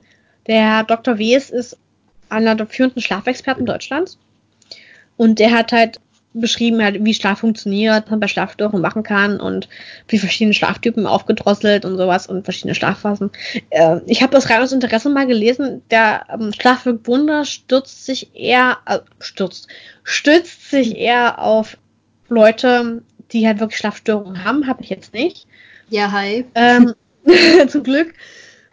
Und aber was der halt so darüber hinaus halt an Informationen halt gibt, wie das so funktioniert mit dem Schlaf und so, war schon interessant. Dadurch habe ich zum Beispiel auch erfahren, dass ich eine, ein extremer Eulentyp bin, dass ich einfach äh, wirklich sehr lange schlafe und also ich gehe spät ins Bett und schlafe lange. und wenn man halt mal einmal so ein Typ ist, dann ist man es halt und dann kann man halt nicht wirklich was machen und ja, genau. Ist, ist empfehlenswert, ist interessant, habe ich mir von einer Freundin ausgeliehen. Wenn man Schlafstörungen hat, dann ist das Buch bestimmt sicher nochmal hilfreich. Ich fand es zumindest informativ, genau. Dann habe ich noch gelesen von Birgit Jeckel, Das Erbe der Rauhnacht. Die Autorin hat letztes Jahr den Sera für den besten Indie-Titel, ich glaube, das war der beste Indie-Titel. Was best, nee, bester Indie-Titel müsste es gewesen sein, genau. Hat, sie hat gegen, oder ist gegen Hexensold von Nora Bensko angetreten. Und Hexensold fand ich, habe ich letztes Jahr gelesen, fand ich natürlich sehr cool. Und hat aber, wie gesagt, einen Zweitplatz gemacht und das Erbe der Raunung hat gewonnen und dachte mir so, hm, wenn das jetzt gewinnt und ich aber schon Hexensold so cool fand, dann liest du da mal rein. Das klang nämlich auch nicht ganz uninteressant. Das ist ähm, ein Weihnachtsbuch. Bürger Dicke kommt eigentlich aus dem Verlagsbereich, Verlagsveröffentlichung und hat da über eine Druidin mal geschrieben, einen historischen Roman oder historische Romanreihe auch. Äh, und hat jetzt halt im Selbstverlag halt das Erbe der Rauhnacht rausgebracht, ein Weihnachtsbuch, in dem es quasi um Knecht Ruprecht geht. Und mhm. wie Knecht Ruprecht quasi entstanden ist. Also es gibt eine Gegenwartshandlung. Und in der Gegenwartshandlung taucht ein Herr äh, ein Hubrecht, ein alterer, seltsamer Mann, bei einer Frau auf, die sich aus irgendwelchen Gründen im Wald versteckt vor der Polizei. Und erfährt am Ende, warum sie das tut. Und er kommt zu ihr, sucht Hilfe, weil er sehr krank ist. Sie selber ist Krankenschwesterin. Schwesterin, oh Gott, sie selber ist Krankenschwester. Und es will ihm erst nicht so wirklich helfen, tut's aber dann doch. Und als Dank quasi erzählt er ihr die Geschichte vom Knecht Rup. Der Herr Knecht Rup ist der Knecht des äh, Herrn Nicolo. Nicolo selber äh, spielt im 16. Jahrhundert. Nicolo selber ist ein sag ich mal, Handlanger der örtlichen Bischöfe und Fürsten, der als St. Nikolaus äh, unter die Bevölkerung geht und horcht, ob die Kinder halt artig sind oder nicht so artig und ihnen halt dann Geschenke gibt, so Nüsse und sowas. Und gleichzeitig hört er aber dadurch auch die Leute aus, horcht die Leute aus, spioniert für seinen Herrn, wer jetzt Lutheraner ist und wer jetzt halt treu katholisch ist, weil St. Nikolaus und Nicolo ist ein Katholik und will halt herausfinden, wer jetzt hier für Luther ist und wer halt, wer halt quasi Feind der Oberschaft ist. Und die eigentliche Geschichte dreht sich um Knecht Rupp, der eine Bande von Gesetzlosen entdeckt und ähm, die sich als zivile Jagd ausgeben. Unter der Führung von Krampus und Perchta. Und äh, das sind ja auch wirklich Sagengestalten aus der deutschen Folklore, kennt man ja eventuell. Also Perchta selber ist quasi die Göttin der Natur quasi und ihre, ähm, die als Anführung der wilden Jagd dient und halt durch die Lande zieht und quasi Schrecken und Angst und Schrecken verbreitet. Das ist natürlich heidnischer Glaube, was äh, St. Nicolo überhaupt nicht gerne sieht. Aber Knecht verliebt sich in Perchta. Und obwohl er selber eigentlich auch Katholik ist und sich am Ende dann doch für Perchta entscheidet oder sich für Perchta entscheidet und halt der Mitterwildjagd mitzieht. Das Buch selber ist ein bisschen ungewöhnlich geschrieben. Ich fand zum Beispiel sehr irritierend, dass ich lange auch nicht erfahren habe, was in der Rahmenhandlung, in der halt der alte Ruprecht, der Krankenschwester, die Geschichte erzählt, äh, wir lange nicht erfahren, was mit der Krankenschwester ist, warum sie sich im Wald versteckt und was sie an Vergangenheit hat. Das erfahre ich erst am Ende des Romans. Und es hatte mich ein bisschen irritiert, weil sonst denkt man immer so, ja gut, okay, die Motive der Protagonisten erfährt man doch relativ bald oder zumindest so ungefähr spätestens ab der Hälfte jetzt am Ende des Romans. Aber die Geschichte mit, mit dem Knecht Hope hat mir sehr gut gefallen auch das. Und es hat dann wirklich, ich habe das in der Vorweihnachtszeit gelesen und es äh, hat mir immer sehr schön auf die Weihnachtszeit eingestimmt. Ich denke, das wird auch in Zukunft so eins meiner typischen Weihnachtsbücher werden. Weil das fasst einfach diesen Geist der Weihnacht hat wirklich sehr schön auch diese Magie, die in den Rauhnächten liegt. Diese Rauhnächte sind ja die, die quasi die Zeit zwischen den Jahren, diese magische Zeit, in der die Welt quasi stillsteht und Magie in unsere Welt hineinkommt, sagt man ja immer. Und das hat, diese Atmosphäre hat äh, Birgit Deckel, finde ich, sehr schön in diesem Roman hat drüber gebracht. Und, und ich denke mal, man kann durchaus sagen, es hat zu Recht den Seraph 2019 gewonnen. Schön. Ja. Vielleicht wird das ja der Nachfolger der äh, Weihnachtsgeschichte für mich. Ja, wieso nicht? Ich meine, das, das, das ja versuche ich dann die nächsten vier Jahre zu lesen. Ja, ich meine, genau, du hast halt. genau. Ich meine, du hast ja äh, Christmas Carol, was ja Weihnachten fokussiert. Und das Erbe der Rauhnacht fokussiert halt die Zeit danach, nach Weihnachten. Die Rauhnächte halt. Und das, genau. dann versuche ich das vier Jahre lang zu lesen, bis es mir mal gelingt. Und danach muss ich mir ein Osterbuch suchen. Sehr schön, genau. Wo ich dann aber auch sicherheitshalber schon mal im Dezember damit anfange. Mhm. ja, das klingt gut. Genau. So machen wir das. Genau. Dann habe ich noch ein Erbe gelesen. Das passt an mir gerade so schön, sehe ich gerade. Dann nehme ich das Erbe der Elfen von André Sapkowski. Das ist jetzt der erste Teil der eigentlichen Witcher-Reihe. In der geht es halt darum, dass Geralt Ciri nach Kermorn bringt, also zur Fest der Witcher. Und Ciri ist quasi sein Bestimmungskind, das, das ihm vorherbestimmt wurde, weil Geralt nicht ans rechte Vorhersehen glaubt und dann das doch irgendwie hinkriegt. Naja, gut. Wer jetzt die Serie gesehen hat, als Bücher nicht kennt, sollte jetzt weghören, weil das ist jetzt ein Spoiler für das, was sehr wahrscheinlich in den nächsten Staffeln der Serie passieren wird. Ähm, Erben der Elfen, genau, bringt Geralt, wie gesagt, äh, Ciri nach Kermoren. Und sie wird dort zur Hexerin quasi ausgebildet. Die Hexe selber sind damit aber ziemlich überfordert, weil sie sehr schnell festgestellt haben, dass Ciri ein Medium ist. Sie selber hat anscheinend keine Magie, die kann halt nicht mal die einfachsten Hexenzeichen wirken. Hexenzeichen sind halt so, so einfache Magiezeichen, die halt auch nicht unbedingt das, diese große Ausbildung von, von Zauberinnen und Zaubern erfordert. Und Ciri kriegt halt nicht mal das hin. Und deswegen gehen die Hexe davon aus, dass Ciri halt überhaupt gar keine Magiebegabung hat. Aber irgendwie ist es halt trotzdem komisch, weil sie immer, manchmal Dinge sieht und halt in die Zukunft sehen kann. Und dadurch holen die halt die Hilfe der Zauberin Triss, Triss Marigold. Und die steht ja fest, Ciri ist ein Medium. In ihr liegt aufgrund ihres besonderen Erbes, weil sie in der Vergangenheit, äh, weite Vergangenheit auch mal Elfen hatte, äh, in ihrem Stammbaum. Und deswegen auch das Erbe der Elfen. Und äh, Ciri muss halt ausgebildet werden. Und deswegen, Triss selber schafft es nicht. Die ist dafür nicht mächtig genug und sie bitten halt dann dafür ähm, aber Jennifer, die wiederum mit Geralt liiert ist, durch den letzten Wunsch, den Geralt damals geäußert hatte. Da schließt sich dann der Kreis zu den Anthologiebänden. Und jetzt geht's halt so, im Erbe der Elfen selber passiert da nicht so viel. Es geht halt wirklich primär halt darum, dass Ciri sich halt, dass Ciri ausgebildet wird, aber man erfährt schon, es gibt Mächte in der Welt, die an Ciri interessiert sind und die sie jagen. Und Geralt und Yen versuchen halt, ähm, Ciri davor zu beschützen. Sie wissen halt noch nicht genau, was jetzt, wer jetzt dahinter steckt, wer sie jagt. Aber sie wissen, Ciri darf ihnen nicht in die Hände fallen. Ciri ist halt noch ein Kind. Ich glaube erst zwölf, glaube ich erst. Wie gesagt, das ist halt so meiner wegen erstmal die Handlung vom Erbe der Elfen. Das baut erstmal quasi die Reihe erstmal auf. Das ist quasi das Fundament. Und eigentlich äh, actionreich, sage ich mal, geht es dann äh, in den nächsten Teilen los. Aber auf jeden Fall, wie immer, auf jeden Fall auch wieder eine Empfehlung, weil der Humor von Andres Aposke ist einfach so unglaublich lustig. Geralt ist einfach so ein Sackgesicht. Sag mal, wie es ist. Dann habe ich noch für ähm, Swantje Niemann Trudi 3 Korrektur gelesen. Ich habe sie halt Beta gelesen.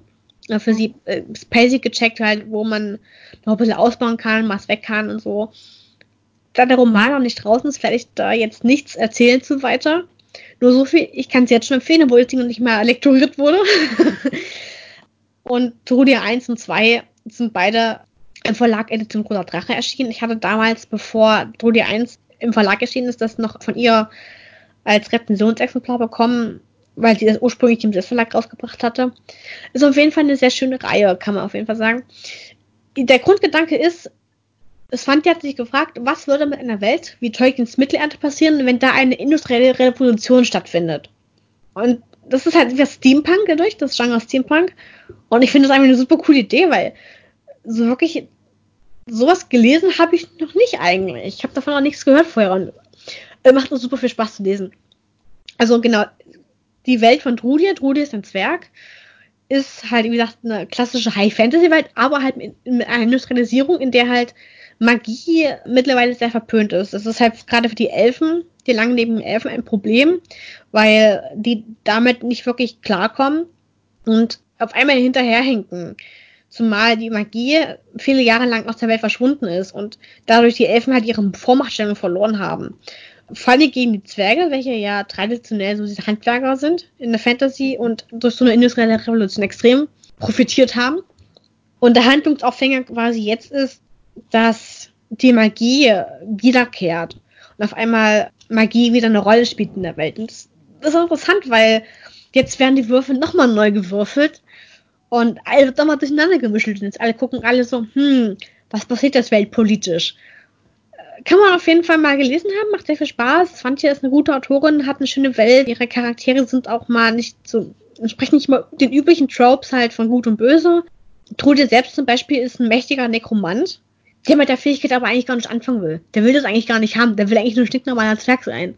Okay, und ich wäre jetzt, glaube ich, auch nicht so gerne Nekromant, muss ich zugeben. Ja, ich meine, viele entwickeln dann ja so quasi so Einmalvorstellungen in anderen Büchern, ne? ja, durchaus. Ja, und das macht du dir halt nicht. Und das finde ich eigentlich ziemlich cool. Ja. Aber dadurch, dass er halt so ein mächtiger Nekromant ist und die Magie aber wiederkehrt und Nekromantie eigentlich doch eine sehr mächtige Fähigkeit ist, ist er halt für viele Personen in der Weltpolitik von Interesse. Das will er aber gar nicht. Und dann wird er halt wieder seinen Willen immer wieder in solche Abenteuer reingezerrt. Und das ist echt sehr interessant zu lesen. Zumal er selber auch immer wieder mit seiner Fähigkeit zu hadern hat. Also Nekromantie in seinem Sinne heißt, er kann halt sogenannte Totenscherben lesen. Und er kann halt sehen, was halt diese Person im letzten Moment ihres Todes erlebt hat. Dummerweise ist es bei ihm so, er hat seine Fähigkeit bei seinen eigenen Eltern entdeckt. Er hat, ja, das ist, das hat ihn auch ein bisschen gebrokt. und er kann den Totenscherben auch benutzen. Erstens, wenn er halt solche Totenscherben liest, geht davon ein Teil dieser Person, die da gestorben ist, in die Reserve über. Dadurch hat er viele Persönlichkeitsanteile in sich, die nicht so wirklich er selbst sind, sondern halt von diesen anderen Toten stammen. Und er kann auch diese Totenscherben nutzen und sie quasi in andere Leute reinpressen und sie damit halt psychisch extrem stark foltern. Das passiert ihm auch teilweise, wenn er halt wirklich so richtig wütend ist, setzt er diese Fähigkeit durchaus auch ein und verletzt damit auch andere Leute. Und dann später hat er damit auch zu hadern, dass er das eigentlich so nicht wirklich wollte, was da passiert ist. Und dann auch diese Leute wirklich psychisch komplett ruiniert hat, teilweise bis zum Tod auch. Und er hat damit auch zu kämpfen in der Reihe. Es ist ein schöner Charakter auf jeden Fall und auf jeden Fall auch sehr empfehlenswerte Autorin. Kann man auf jeden Fall auch mal gelesen haben. Dann habe ich noch das Labyrinth des Fauns von Cornelia Funke gelesen. Mhm. Das war ja auch jetzt, glaube ich, letztes Jahr ist es auch erschienen. War letztes Jahr? Ich glaube schon. Viel im oh. Gespräch. Von Cornelia Funke, die Umsetzung von Guillermo de Toros Film. Ne? Labyrinth des Fauns. Mhm. Es ist quasi ein Buch zum Film, nicht der Film zum Buch, ne? ja, genau. Das, das war Pans Labyrinth, ne? Genau, genau, genau. Ja, genau. Ja. Äh, damit ist es quasi nicht ihre eigene Story, aber die hat halt quasi die Story des Films halt genommen und es halt als Buch umgesetzt. Es ist sehr ja. schön illustriert, ich muss sagen, der Kritikpunkt, den ich habe, ist, das Buch wurde viel als Jugendbuch beworben. Uh. Nun wissen wir aber, dass Pans Labyrinth das nicht unbedingt ist.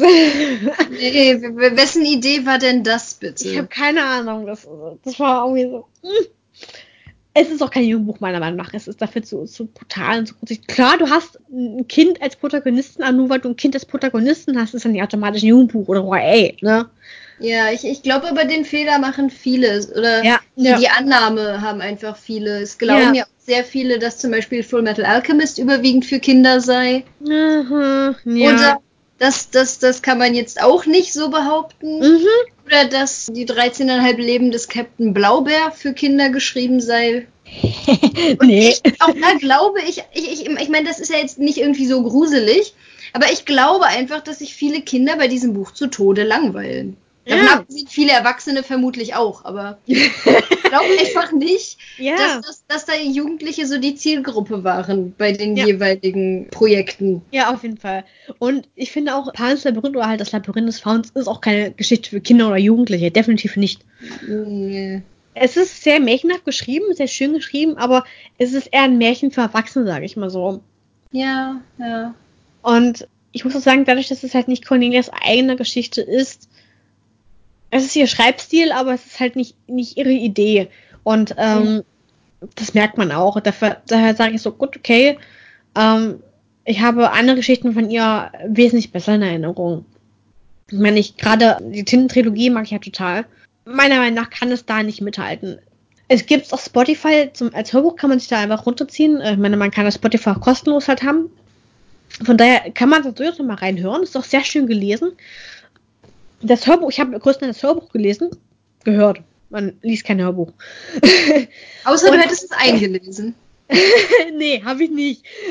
Das Hörbuch selber ist sehr interessant gemacht. Das, das empfehle ich auf jeden Fall. Weil das ist schon der Text ungekürzt, aber es hat so Hörspielelemente.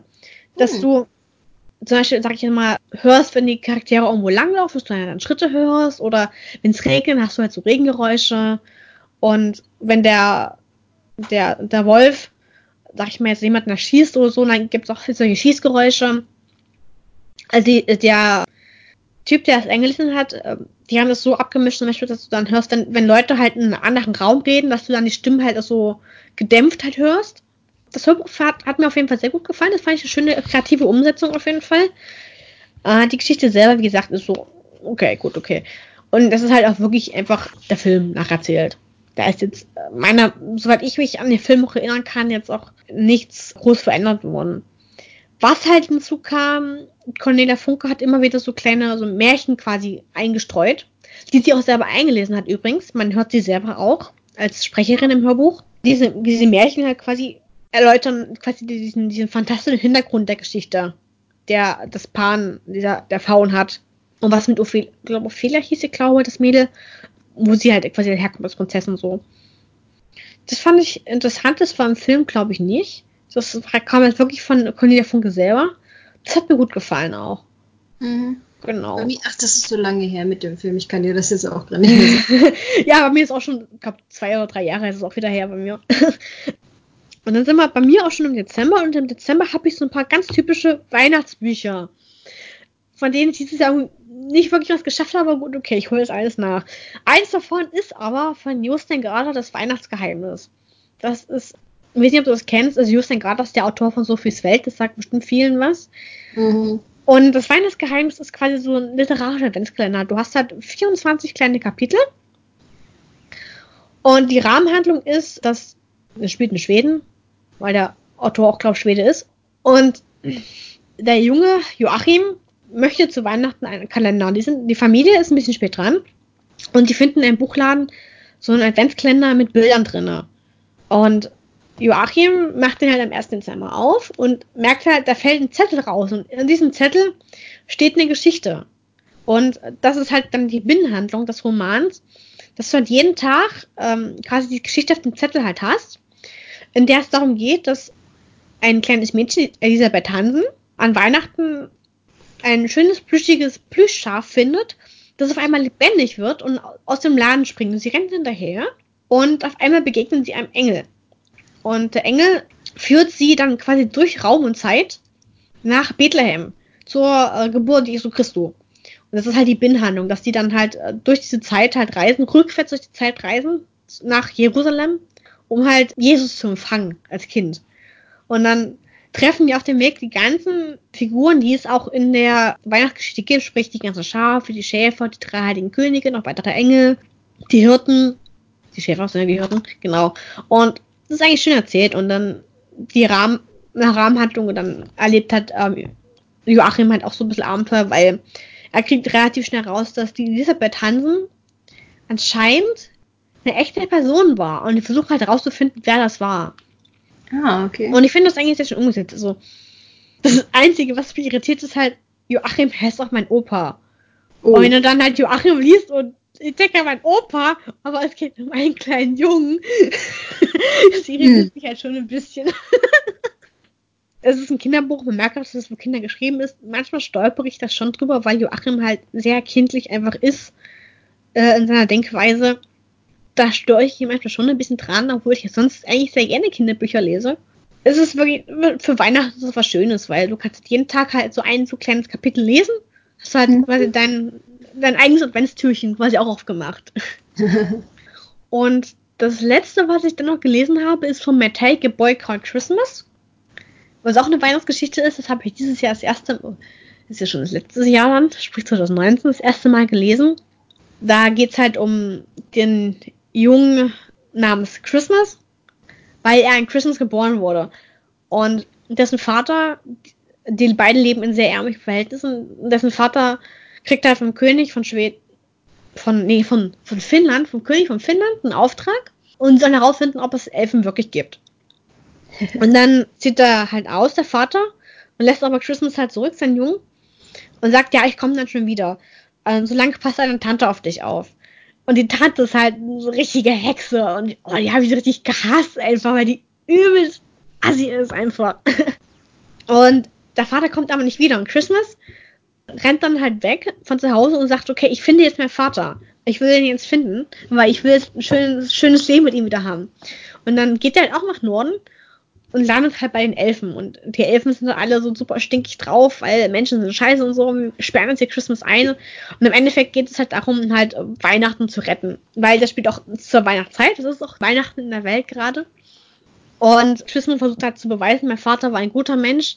Er ist nicht böse. Menschen sind generell nicht böse. Ihr Elfen, seid doch mal nett und lasst uns wieder Weihnachten zusammen feiern. Seid fröhlich und macht Geschenke und so es greift auch so ein bisschen diese, klassische Weihnachtsgeschichte mit, mit Rudolph und Dancer und Dasher und, und Blitzen, wie sie alle heißen, die Rentiere halt auch wieder auf. Und dann kommen halt so diese ganzen Elemente, die man so von Weihnachten kennt. Ja, Father Christmas mit seiner roten Mütze und der ist ein dicker alter Mann mit einem weißen Rauschebart, der allen Geschenken macht und der hat seine Rentiere, die fliegen können. Und das, das fließt alles so nach und nach auch in die Geschichte mit ein. Das finde ich ziemlich cool. Und so macht halt Matt Haig quasi seine, seine eigene Weihnachtsgeschichte daraus. Finde ich total süß gemacht auch. Es ist eine Trilogie. Ich habe bis jetzt den ersten Teil gelesen, The Boy Called Christmas. Der zweite Teil ist The Girl Who Saved Christmas. Und der dritte ist Father Christmas and Me. Habe ich alle schon rumliegen, werde ich auch noch lesen.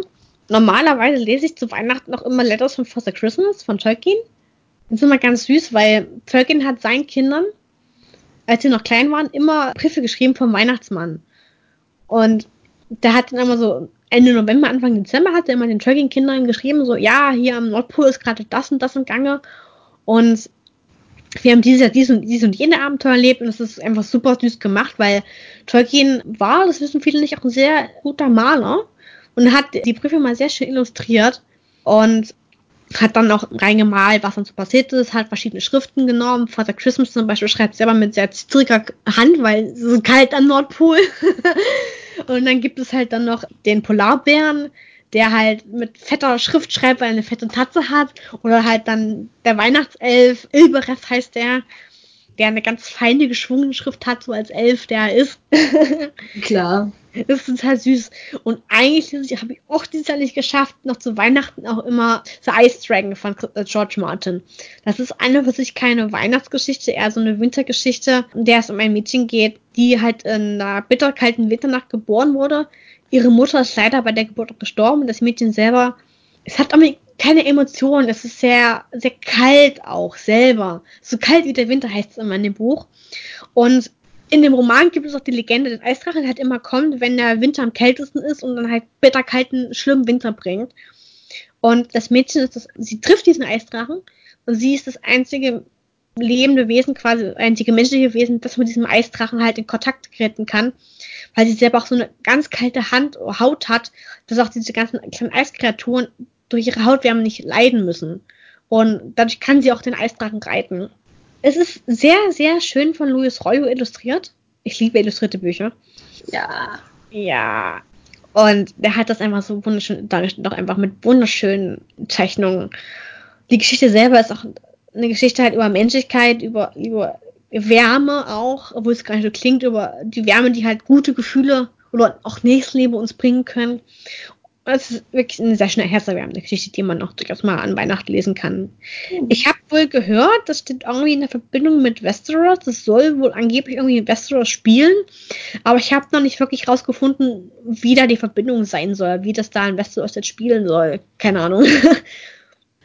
das zu den Büchern, die ich gelesen habe, äh, hätte lesen wollen, aber nicht getan habe. das sind zumindest aber auch Bücher dabei, die ich geplant habe, weil ich wollte noch Ice Dragon und das von Fascismus lesen. Sprich, ab zur nächsten Kategorie und zu geplanten Büchern. Hast du noch was geplant zu lesen, Pico?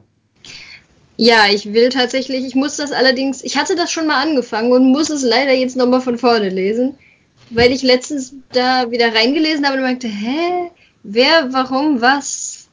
Warte mal, was ist jetzt los? Oh Gott, und, ja. Äh, na, das ist halt, wenn du im Oktober ein Buch anfängst und dann versuchst, mhm. Ende Dezember weiterzulesen.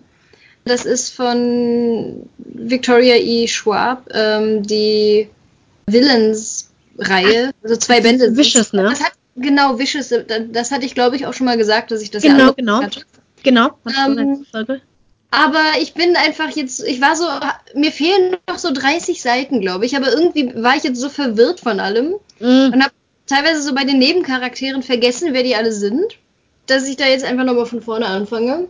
Genau, da, da geht es ja da um zwei Universitätsstudenten, beziehungsweise dann ehemalige Universitätsstudenten, die für die Abschlussarbeit des einen versuchen herauszufinden, wie sogenannte Extraordinaries, also Menschen mit außergewöhnlichen Fähigkeiten entstehen. Mhm. Und ich, es ist jetzt auch kein Spoiler, wenn ich sage, weil das nämlich im Klappentext schon steht, dass das im Zusammenhang mit Nahtoderfahrungen steht. Mm.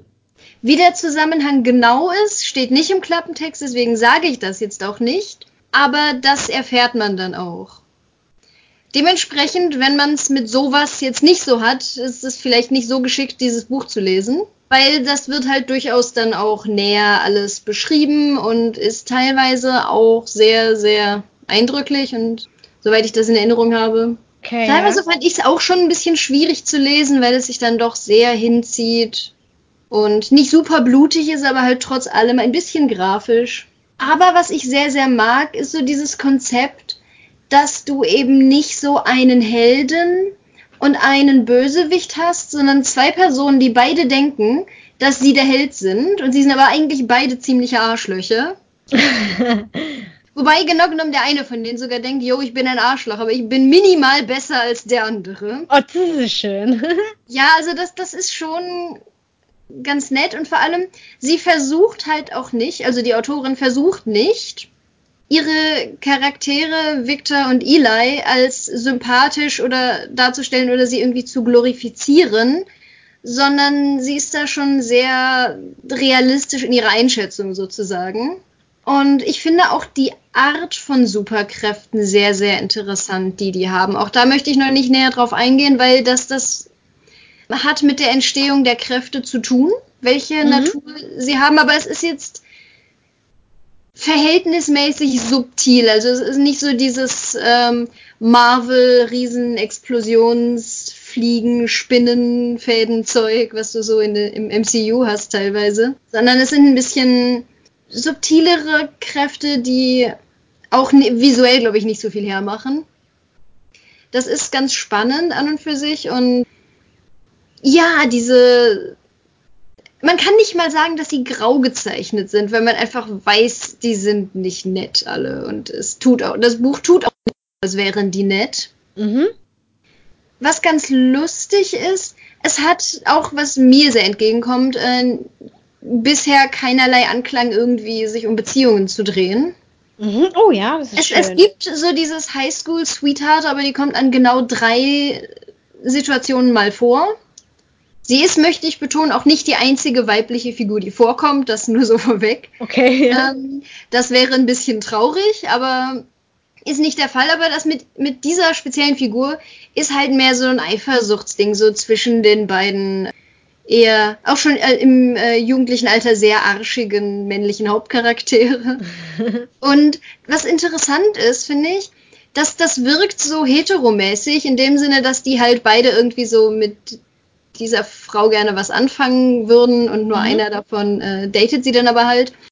Und gleichzeitig wirkt es aber irgendwie wieder extrem gay, einfach durch diese komische Beziehung, die diese zwei jungen Männer auch zueinander haben. Und meines Wissens ist die Autorin, ich weiß jetzt nicht, ob sie gay als Umbrella verwendet oder ob sie einfach lesbisch ist, das weiß ich nicht, geht mich aber auch nichts an. Aber jedenfalls, sie scheint ja selber LGBTQ plus zu sein. Von daher finde ich diese Vibes ganz spannend irgendwie. Mhm. Weil das, ich glaube, das ist auch eins ihrer früheren Bücher, jetzt zumindest der erste davon. Und äh, spätere Bücher, glaube ich, haben dann tatsächlich auch äh, queere Charaktere. Äh, vielleicht ist das eine Progression, das weiß ich aber noch nicht so genau. Das klingt auf jeden Fall. Oder, oder ich lese da nur Dinge rein, die nicht da sind. Das ist auch möglich. aber das klingt spannend. Das könnte ich vielleicht doch mal auch mal reinlesen. Ja, also es ist, ich empfehle es mal zu lesen, wenn man an sich gut drauf ist, weil sonst zieht es einen vielleicht ein bisschen. Okay, ja. Nee, aber ich finde, das ist als Gedankenexperiment sehr spannend. Und ich habe tatsächlich auch eine Schwäche einfach für so Superheldengeschichten, aber nicht als Film oder Comic, sondern tatsächlich als Roman. Das gibt's mhm. nicht so oft. Und ist mal was anderes auf jeden mhm. Fall. Okay, das klingt cool, ja, das hat was. Muss ich ja, mir merken. So ein paar Kritikpunkte, zu denen möchte ich mich aber erst äußern, wenn ich es dann tatsächlich fertig gelesen habe, weil ich nicht jetzt sagen will, hier, das und das war nicht so toll und dann stellt sich raus, das war auch nur so angetäuscht, wie wir das ja vorhin auch schon hatten. Ich kritiere, kritieren, ja, genau. kritieren tue ich lieber dann, wenn ich weiß, ob ich recht damit habe. Okay, ich bin auf jeden Fall gespannt auf dein Urteil dann. Ich auch. Ich, ich hoffe nicht auf die, die Hörer. Das ist also deine Planung dann. Ja, genau. Das ist, ich nehme jetzt erstmal für den Januar sonst nicht viel vor, weil ich habe seit, ich glaube, November jetzt vor allem eine Bachelorarbeit von einer Freundin von mir Korrektur gelesen, die sich im Bereich Informatik bewegt, mit dem ich mich nicht oh. so auskenne. Ich bin eigentlich auch nur so für Kohärenz und Grammatik und sowas und, und natürlich Rechtschreibung zuständig. Mhm. Aber irgendwie, damit ich nachvollziehen kann, wie das ist, muss ich halt schon viel auch recherchieren. Deswegen ist das sehr zeitaufwendig. Und es sind jetzt auch fast 100 Seiten. Für eine Bachelorarbeit ist das ja schon extrem viel. Ja, ja, wollte ich gerade sagen. Ja, ja, und, und, also, und eigentlich ist die auch gut geschrieben, aber für mich ist es halt einfach ein bisschen fremd und ein bisschen schwierig. Ja, ja. Und ich, ich kenne mich mit dem Teilbereich Automation, Big Data und so ein bisschen aus, aber das reicht halt nicht, um so in die Tiefe zu gehen, mhm. weil wenn ich das als Übersetzerin alles schon wüsste, dann wäre es halt als Informatik-Bachelorarbeit auch ein bisschen flach irgendwie. ja. Von daher, deswegen habe ich jetzt auch einfach die letzten Monate nicht so viel gelesen, weil wenn du halt die ganze Zeit damit beschäftigt bist ja. und dann sechs Stunden teilweise an einem Wochenende damit verbringst, also an einem Tag des Wochenendes damit verbringst, so eine Bachelorarbeit zu lesen und dann nachmittags sich hinzusetzen und nochmal eine Stunde in einem Roman zu lesen, da fehlt mir dann persönlich einfach immer die Konzentration. Ja, glaube ich. Und oh jetzt Gott. am 31. wird die aber abgegeben, dann bin ich frei. Dann nehme ich mir wahrscheinlich für Februar wieder ein bisschen mehr vor. Sind wir auf jeden Fall mal gespannt, ne? Ja. Was ist es also, denn bei dir? Ich möchte auf jeden Fall noch meine Weihnachtsbücher nachholen, wie gesagt. Also The Ice Dragon und Letters von Father Christmas sowie halt die Christmas-Trilogie von My Take zu Ende lesen. Und dann habe ich mir noch bestellt von Brandon Sanderson sein, neues, sein neuer Roman Starside. Das ist die Fortsetzung von Skyward. Das ist sein Science-Fiction-Jugendroman, der halt äh, mittlerweile ist, ist ja jetzt Januar 2020, also vorletztes Jahr schon begonnen hat mit 2018 mit Star, äh, Skyward, genau. Und freue ich mich einfach mega darauf, das dann mehr zu lesen. Weil er von Brandon Sanderson nämlich nur signierte Sachen. ich habe äh, wenn was neu rauskommt, ich muss mir immer signiert bestellen. Dann zahle ich jetzt auch mal so meine 50, 60 Euro dafür, weil es kostet halt ein bisschen was, dass du halt extra dieses Buch signieren lässt und halt dir nach Deutschland halt einliefern lässt. Ne? Das dauert halt ein bisschen. Mhm. Aber bei Brandon ist es mir das auf jeden Fall auch wert. Genau, das möchte ich auf jeden Fall noch lesen. Und dann habe ich halt einen Haufen Bibliotheksbücher mir ausgeliehen. Die, diesen Stapel will ich auch noch arbeiten. Da ist unter anderem drauf von Evan Curry in die Dunkelheit, irgendwie Teil 1 der Odyssee-Trilogie, glaube ich, ist es. Das ist, glaube ich, so Hard Science Fiction, wo es darum geht, dass die Menschheit halt in die Welt, also in die Weite des Universums aufbricht und dann halt da auf fremdes Leben stößt. Ich mag also, ich mag Hard Science Fiction, aber auch so mit Erstkontaktgeschichten zusammen vermischt. Das ist so mein Ding bei der Science Fiction. Das so, sind so meine Sachen, die ich lesen möchte. Das war jetzt eine ganze Menge an Büchern. Wir haben jetzt bestimmt schon anderthalb Stunden darüber gequatscht jetzt, oder sogar noch länger. Ja. Wir haben aber noch einen zweiten Teil, nämlich die Wollsachen. Wir können es irgendwie nicht kurz halten. Egal. Du darfst nicht mehr so viel lesen. Äh, pff, ich bin nur wieder schuld. Ja, super. ja, pass auf, wenn, wenn, du, wenn du anfängst, dann wieder richtig viel zu lesen, ne? Dann wird's Ja, noch genau. mehr. Das wird super. Vielleicht sollten wir uns einfach künftig auf so ähm, ein, zwei Highlights beschränken. Vor allem entweder die besten und die schlechtesten oder sowas. Ah, nee, ist langweilig. Wenn dann schon alles, volle Kanne hier. Ja, genau, ein Vier-Stunden-Podcast. Ja, das kann doch bestimmt jeder hören. naja, gut, okay. Also, ab zur Wolle. Wir haben angenadelt aktuell unsere aktuellen Wollprojekte. Da hat sich bei mir nicht viel getan. Hat sich da was bei dir getan? Ich habe letztens den angefangenen Handschuh, den ich für mich selbst gestrickt habe, wieder aus dem Schrank geholt. Oh. Den hatte ich bei, während meines Praktikums in Schottland angefangen zu stricken. Dann hab, das war vor zwei Jahren, glaube ich. Oder anderthalb oder so. Und seitdem habe ich den aber nicht mehr angefasst, seit ich zurückkam, weil dann halt so meine drei Abschlussklausuren, meine Masterarbeit, meine beiden mündlichen Prüfungen und die schriftlichen Abschlussprüfungen noch alle kamen und dann war ich ein bisschen überfordert. Also so volle Kanne einfach. Ja, genau. Und halt auch alles irgendwie. Boah. Zusätzlich auch noch Referate, weil natürlich vier Wochen vor den schriftlichen Abschlussprüfungen Referate einfach das sind, was man unbedingt noch braucht. Das war super. Aber diese Handschuhe, ich habe noch nicht weiter gestrickt, aber ich habe sie aus dem Schrank geholt. Immerhin, ne? ich stricke aktuell vom Geburtsgeschenk wieder mal an Socken. Juhu, Socken. Das sind die Broken Seed Stitch, Seed Stitch Socks. Das ist, eine Broken Stitch, Stitch ist äh, eine Variante vom, vom Perlmuster. Da strickst du eine Runde Perlmuster, sprich rechts, links, ne? Und dann strickst du eine Runde gerade rum einfach nur. Und dann machst du dann nächste Runde das Perlmuster weiter, nämlich links, rechts. Das ist eine ganz schöne, also es ist ein schönes Projekt eigentlich für Resteverwertung. Genau, das mache ich nämlich auch. Ich habe als Grundfarbe für die glatte rechte Runde habe ich einfach weiß genommen. Und für den, für das Perlmuster habe ich grün genommen. Und ich finde solche Abwechslungen, also ich finde solche Restprojekte immer total spannend, weil du irgendwie nie weißt, was jetzt da so wirklich genau rauskommt, wie das so miteinander sich harmoniert und es ist ein schönes Überraschungsprojekt auf jeden Fall. Das wären Socken, die hoffentlich bis Samstag fertig sind. Heute ist Mittwoch. mhm. Viel Glück. Ich habe noch nicht mal die erste Socke fertig. Oh, Und dann wollte ich eigentlich bis Weihnachten fertig haben eine Weihnachtsmütze. Ich habe dafür das Mithril Beanie Pattern genommen. Das ist ein, ein schönes, ich glaube auf Basis des, des Honeycomb Stitch ein Muster, das halt ein bisschen was Kettenhemdartiges hat. Und ich habe dafür genommen von Mayflower, das ist Handfärberin, die Wolle Erdbeerfeld. Das ist so rot-weiß, halt weihnachtlich. Ich bin noch nicht fertig. Weihnachten ist schon vorbei. Ja, das kenne ich. Genau, genau. Das war jetzt relativ kurz und bündig. Ja. Und äh, hast du was fertiggestellt, Pico? Ja, ich habe was fertiggestellt. Das war im Dezember. Das war auch sehr clever allgemein, weil ich habe das ganze letzte Jahr nicht großartig daran gearbeitet und im November dann panisch weit fertig gemacht, das Ganze.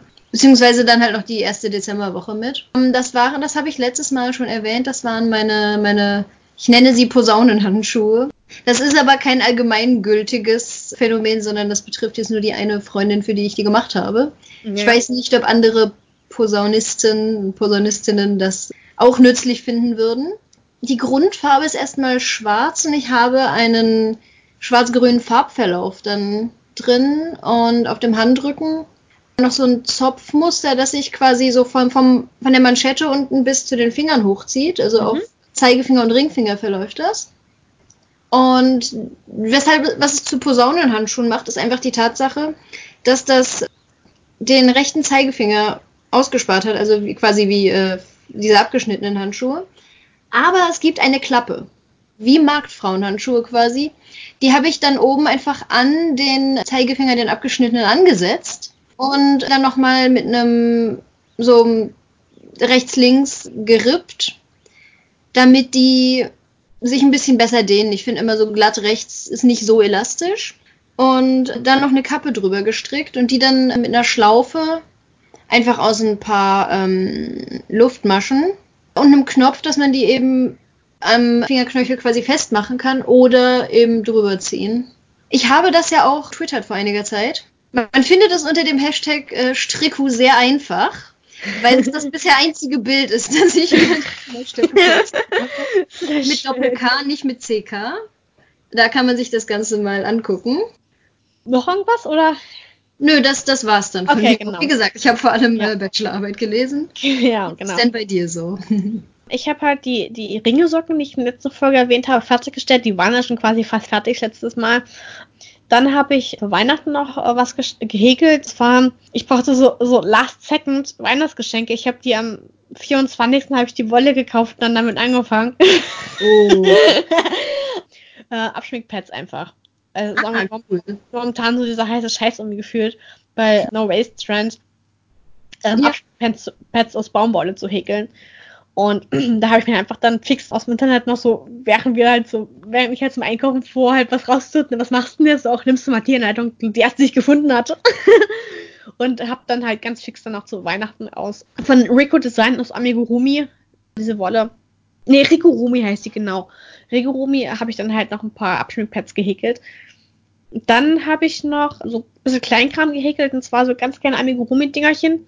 Äh, kleine Tintenfische. Die sind total niedlich. Die mache ich ganz, ganz gerne mal als, als kleines extra Geschenk aus Restewolle. Aus, vor allem aus ähm, Sockenwolle. Die waren da so ganz klein und niedlich und so. Nicht mal eine Handvoll. Ist total niedlich eigentlich. Ja, die, das hattest du schon mal irgendwo, glaube ich, gepostet oder so. Ja, Weil ich bin die irgendwie bekannt vor und ich, ich glaube, ich hatte mir das schon mal irgendwo gespeichert und das einfach nie gemacht. Oh, die sind total niedlich.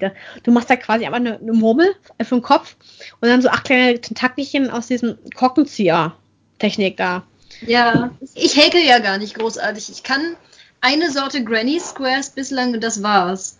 Okay. Deswegen, Aber dass das mein, meine Hürde für diese kleinen Tintenfischchen ist einfach nur, dass ich da ja neue Techniken lernen muss, halt diese zwei wahrscheinlich. Mhm das ist immer das, da braucht man so einen kurzen Moment für, bis man das richtig raus hat. Und das ist immer, wo mir dann die Motivation fehlt. Aber ich kann nicht vertrösten, diese kleinen Tintenfischchen war das erste, was ich gehäkelt habe. Nachdem Aha. ich gelernt habe, wie man Runden häkelt. Also die sind super easy zu machen als Anfängerprojekt. Die hast du dann in einer Stunde hast du so fertig, wenn du langsam bist. Ja, und wenn sie so klein sind, dann kann das ja so lange auch nicht dauern. Genau, du machst halt äh, acht kleine Ärmchen. Und äh, für den Kopf hast du, glaube ich, acht Runden, glaube ich. Ach Gott. Das, Werden die dann ausgestopft? Oder, also genau, genau. Einfach den Füllwatt da reinmachen, dann ist fertig. Ah, okay. Und ansonsten habe ich noch die Peacock Socks, also hier die Pfauensocken gestrickt. Das ist ein ganz, schöne, ein ganz schönes Muster. Die, die strickst du ab und hast halt über den Fußspann und den Schaft hast du ein Rippenmuster mit links und die rechten Maschen sind verschränkt. Das ist immer ein ganz schöner Effekt. Und das Bündchen selber machst du halt nicht klassisch halt mit rechten linken Maschen, sondern machst da ein äh, Lochmuster rein, das so ein bisschen aussieht wie diese Faunfedern, diese Schwanzfedern. Und ich habe das mit Wolle von Opal gemacht und zwar die Rainbow, The Price heißt die, glaube ich, ich gucke gerade nach. Ah genau, äh, Zwerge Opal, The Price heißt die und halt in der Farbe Regenbogen. Und es hat einen schönen Effekt auch gehabt dann. Mhm. Das war so das, was ich fertig gemacht habe habe ich jetzt glaube ich nichts, sondern halt wieder die angefangenen Projekte noch, die ich halt auch letztes Mal schon erwähnt hatte, plus halt jetzt die Socken und nach die Weihnachtsmütze, die immer noch nicht fertig ist. das ist, waren so meine, Auf äh, meine Sachen. Dann haben wir jetzt zum Abschluss tatsächlich nur noch, was wir geplant haben. Hast du was geplant, Piku? Ja, ich habe so ein Bobble heißen die, ne? diese, diese 200 Gramm Knäuel. Ja. Mit verschiedenen Farben. Ich habe ja. hab das tatsächlich noch nie gemacht, aber ich habe so ein Dreieckstuch gefunden, eine Anleitung. Mit so einem Wellenmuster. Die ist auch extra für dieses Knäuel. Das heißt, eigentlich sollte das funktionieren, wenn ich, wenn ich die Anleitung verstehe. Ich bin nicht gut mit so beschriebenen Anleitungen. Ich brauche das als Grafik und mit Symbolen, dass ich mir das, das ganze Ding quasi einfach in einem angucken kann. Wenn ich immer nur Satz für Satz lese, wie irgendwas funktioniert, kann ich mir das nicht visualisieren irgendwie. Mhm.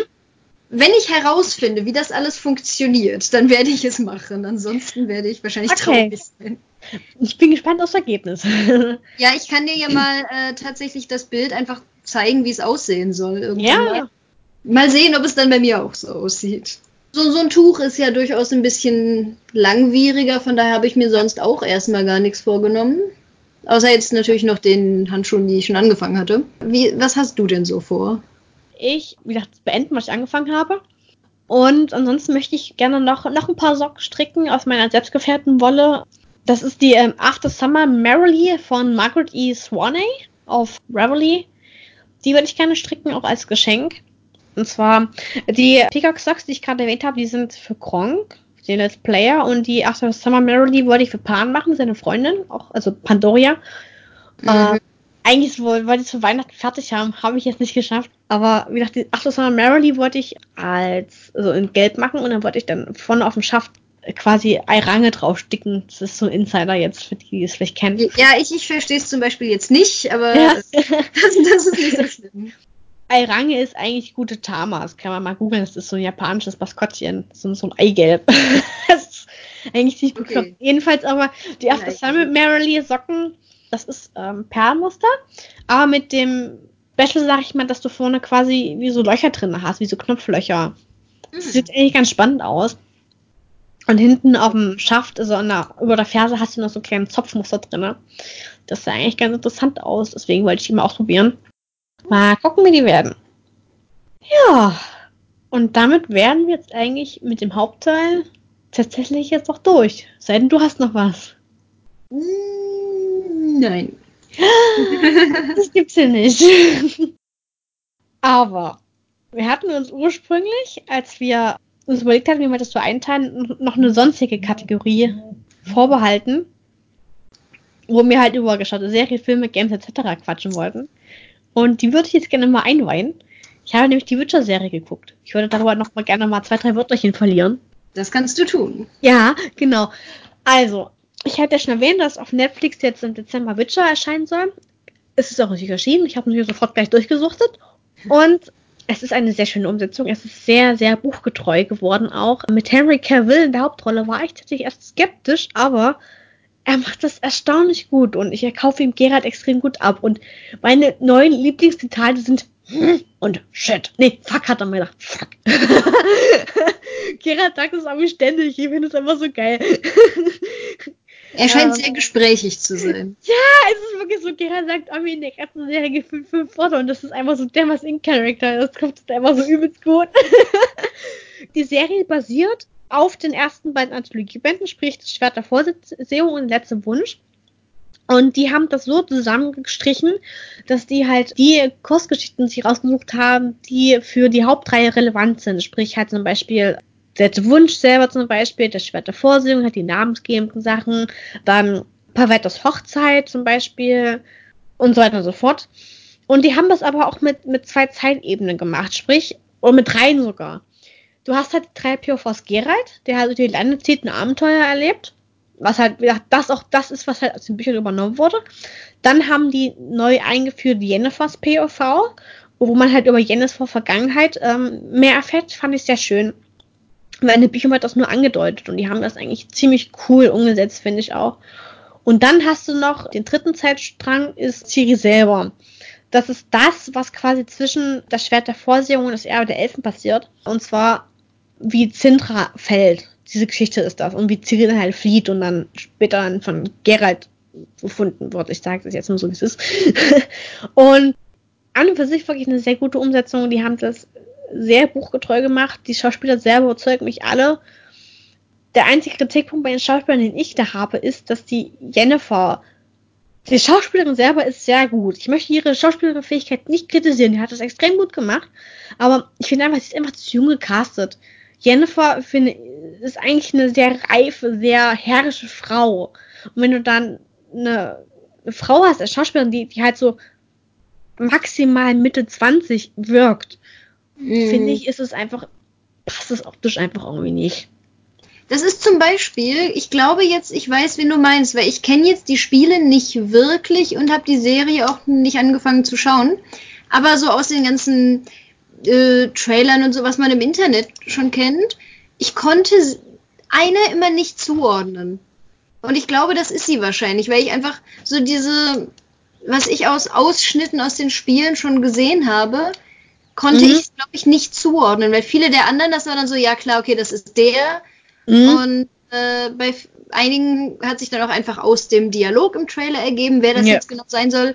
Und ich glaube, das ist tatsächlich die, bei der ich irgendwie das nicht so geschnallt habe, wie sie ist. Das kann passen, ja, weil da finde ich zum Beispiel, da, da hatten, haben die Spieler das besser gemacht. Da ist Yen, finde ich, passender dargestellt. Buch näher.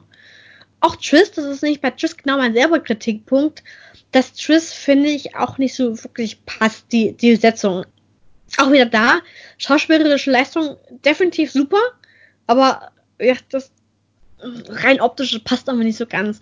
So, zumindest, ich glaube, von der, von der reinen Darstellung, was sie so trägt und wie sie aussieht, das ist schon ein Buch näher, weil Triss hat in den Spielen richtig feuerrote Haare. In mhm. den Büchern ist es so kastanienbraun mit so einem Rotschimmer drin mehr. Das ähm, stimmt, stimmt zum Beispiel mit der Serie jetzt mehr, Buch näher, aber mhm. da wiederum finde ich, ist Triss wiederum zu alt dargestellt. also es ist ein Altersproblem anscheinend. Genau, genau. Und der einzige wirkliche Kritikpunkt, den ich habe, ist, dass die Zeitlinien sehr verwirrend sind. Und ich glaube, das kritisieren noch viele andere, dass wenn du die Bücher nicht kennst und nicht von vornherein weißt, wie du das einzusortieren hast, was da gerade passiert, ist das sehr, sehr, sehr verwirrend. Ich glaube, die Serie hat, glaube ich, acht, ja, acht Folgen und ich glaube erst in der siebten oder so dürfte es für Leute, die die Bücher nicht kennen, wirklich klar sein, wie man die Zeitlinien zu sortieren hat. Es ist nämlich die Geschichte mit Yen, ist die quasi die früheste Geschichte, die nach vor den Geschichten mit Geralt passiert. Dann passiert das mit Geralt und während Geralts Zeitstrang sich dann quasi mit dem mit Yen vermischt. Genau, dann vermischt sein Strang halt mit Jens, Jens. Und dann, erst viele Jahre später, passiert das mit Siri, was in der Serie alles parallel zu verlaufen scheint. Und ich kann mir sehr gut vorstellen, dass das für Leute, die Bücher nicht kennen, sehr verwirrend ist. Das ist möglich. Genau. Und ein Kritikpunkt, den ich noch habe, ist, in den Büchern heißt es, dass alle Zauberinnen unfruchtbar sind. Das ist für Yen einer, ein wichtiger Plotpunkt auch, weil sie selber Kinder haben möchte, es aber nicht kann. Mhm. Und in den Büchern heißt es, dass das quasi so automatisch geschieht, dass das durch die Magie, die die haben, die Zauberinnen, und die auch dafür sorgt, dass die Zauberinnen alle so bildhübsch aussehen, obwohl sie vorher alle picklig waren und buckelig. Jennifer zum Beispiel war eine bucklige das ist halt so automatisch mehr oder weniger passiert. So im Laufe der Ausbildung, wenn sich die Magie immer mehr und mehr ausprägt, dass das alles mehr und mehr sich verläuft und diese Frauen so wunderschön werden. Aber dadurch halt ihre Fruchtbarkeit auch verlieren. In der Serie haben sie es so gemacht, dass Yen äh, sich bewusst dafür entschieden hat, ihre, ihre Fruchtbarkeit aufzugeben und ihr, sich körperlich verändern zu lassen durch einen Zauber. Da ist sie zu jemandem hingegangen und hat gesagt, ja, ich möchte meinen Buckel jetzt loswerden, mach mich schön. Und das ist wirklich der einzige wirklich große Kritikpunkt, den ich an der Serie habe. Wo ich immer sage, okay, ihr seid so buchnah. Warum habt ihr das jetzt verändert? Ich meine, dazu besteht kein, kein, keine Notwendigkeit. Zumal Jennifer dann später eben durchaus diesen Plotpunkt hat, dass sie Kinder will, obwohl sie es nicht kann. Und da finde ich, macht es doch viel mehr Sinn, zu sagen, sie hat ja einfach gar keine andere Wahl, als unfruchtbar zu sein, weil die Magie trägt sie ja von, von Geburt an in sich. Und Wobei es natürlich ein interessanter äh, Charakterisierungspunkt sein kann, wenn denn ihre eigene Entscheidung daran schuld ist. Also jetzt unabhängig natürlich von Buchnähe, stelle ich mir das auch irgendwie spannend vor, mit etwas dann zu hadern, was man selbst gemacht hat, im Vergleich dazu mit etwas zu hadern, was halt einfach passiert ist, wo man nichts dran ändern kann oder konnte. Wäre schön, wenn sie es so gemacht haben, haben sie aber nicht, weil in der Serie redet Jen immer wieder davon, dass sie ja eigentlich gar keine andere Wahl hat, dass sie dazu gezwungen wurde, mehr oder weniger, von der Institution äh, von Aretusa. Aretusa ist die Zaubererschule, wo, mhm. die, wo sie auch ausgebildet wurde, dass das halt quasi ihr von oben quasi aufgezwungen wurde, dass sie darin hineingezwungen wurde, ihre Fruchtbarkeit für ihre Schönheit aufzugeben. Und das hat für mich eigentlich von und hinten keinen wirklichen Sinn ergeben. Hätten sie gemacht, dass die Magie dafür sorgt, dass Jennifer ihren Buckel verliert und dafür aber auch ihre Unfruchtbarkeit, also ihre Fruchtbarkeit, okay, dann hätte das, was Yen dann weiterhin in der Serie jammert, durchaus Sinn ergeben noch irgendwie, aber so, hm. Aber wie gesagt, ansonsten finde ich, ist es wirklich eine sehr, sehr gute, gelungene Umsetzung, die auch gut Sachen ergänzt, die relevant sind, aber in den Büchern halt nur quasi offscreen passieren. Ah, okay. Genau, und das finde ich halt wirklich, also das, das wiederum ist wirklich gut gelungen. Kann man machen, auf jeden Fall. Spannend. Ja. So. Möchtest du noch über irgendwas Sonstiges quatschen? Ich überlege gerade, ob ich sonst irgendwas gemacht habe, aber ich glaube ehrlich gesagt. okay. Also nicht, nichts, was irgendwie thematisch zu irgendwas passt. Gut. Dann sind wir doch tatsächlich nach über zwei Stunden durch. Wupp, wupp. Ich fasse es nicht, ey. Ich bin gespannt, wie viel es noch ist, wenn es gekürzt ist. Das wird, glaube ich, vielleicht zehn Minuten werden es da vielleicht weniger. Mal gucken. Ja, vielleicht schaffen wir es auf unter zwei Stunden. Ich bezweifle es starker. Mal gucken, was ich dann noch machen kann. So. Du kannst es einfach ein bisschen schneller abspielen. Weil wir noch nicht schnell genug reden. Oh Gott, ja, ist ja gerade bei mir so schlimm. Gut. Dann mache ich mich jetzt daran, noch die erste Folge zu Ende zu schneiden, weil die ist immer noch nicht draußen. Ach du Scheiße. Wir verabschieden uns an der Stelle, hoffen, dass euch wieder diese Folge gefallen hat. Ihr weiter bei uns reinhören, wo wir so viel Scheiße quatschen und, zu viel quatschen und keine Ahnung. Und in dem Sinne dann, wir hören, sehen, schreiben uns. Tschüss. Tschüss.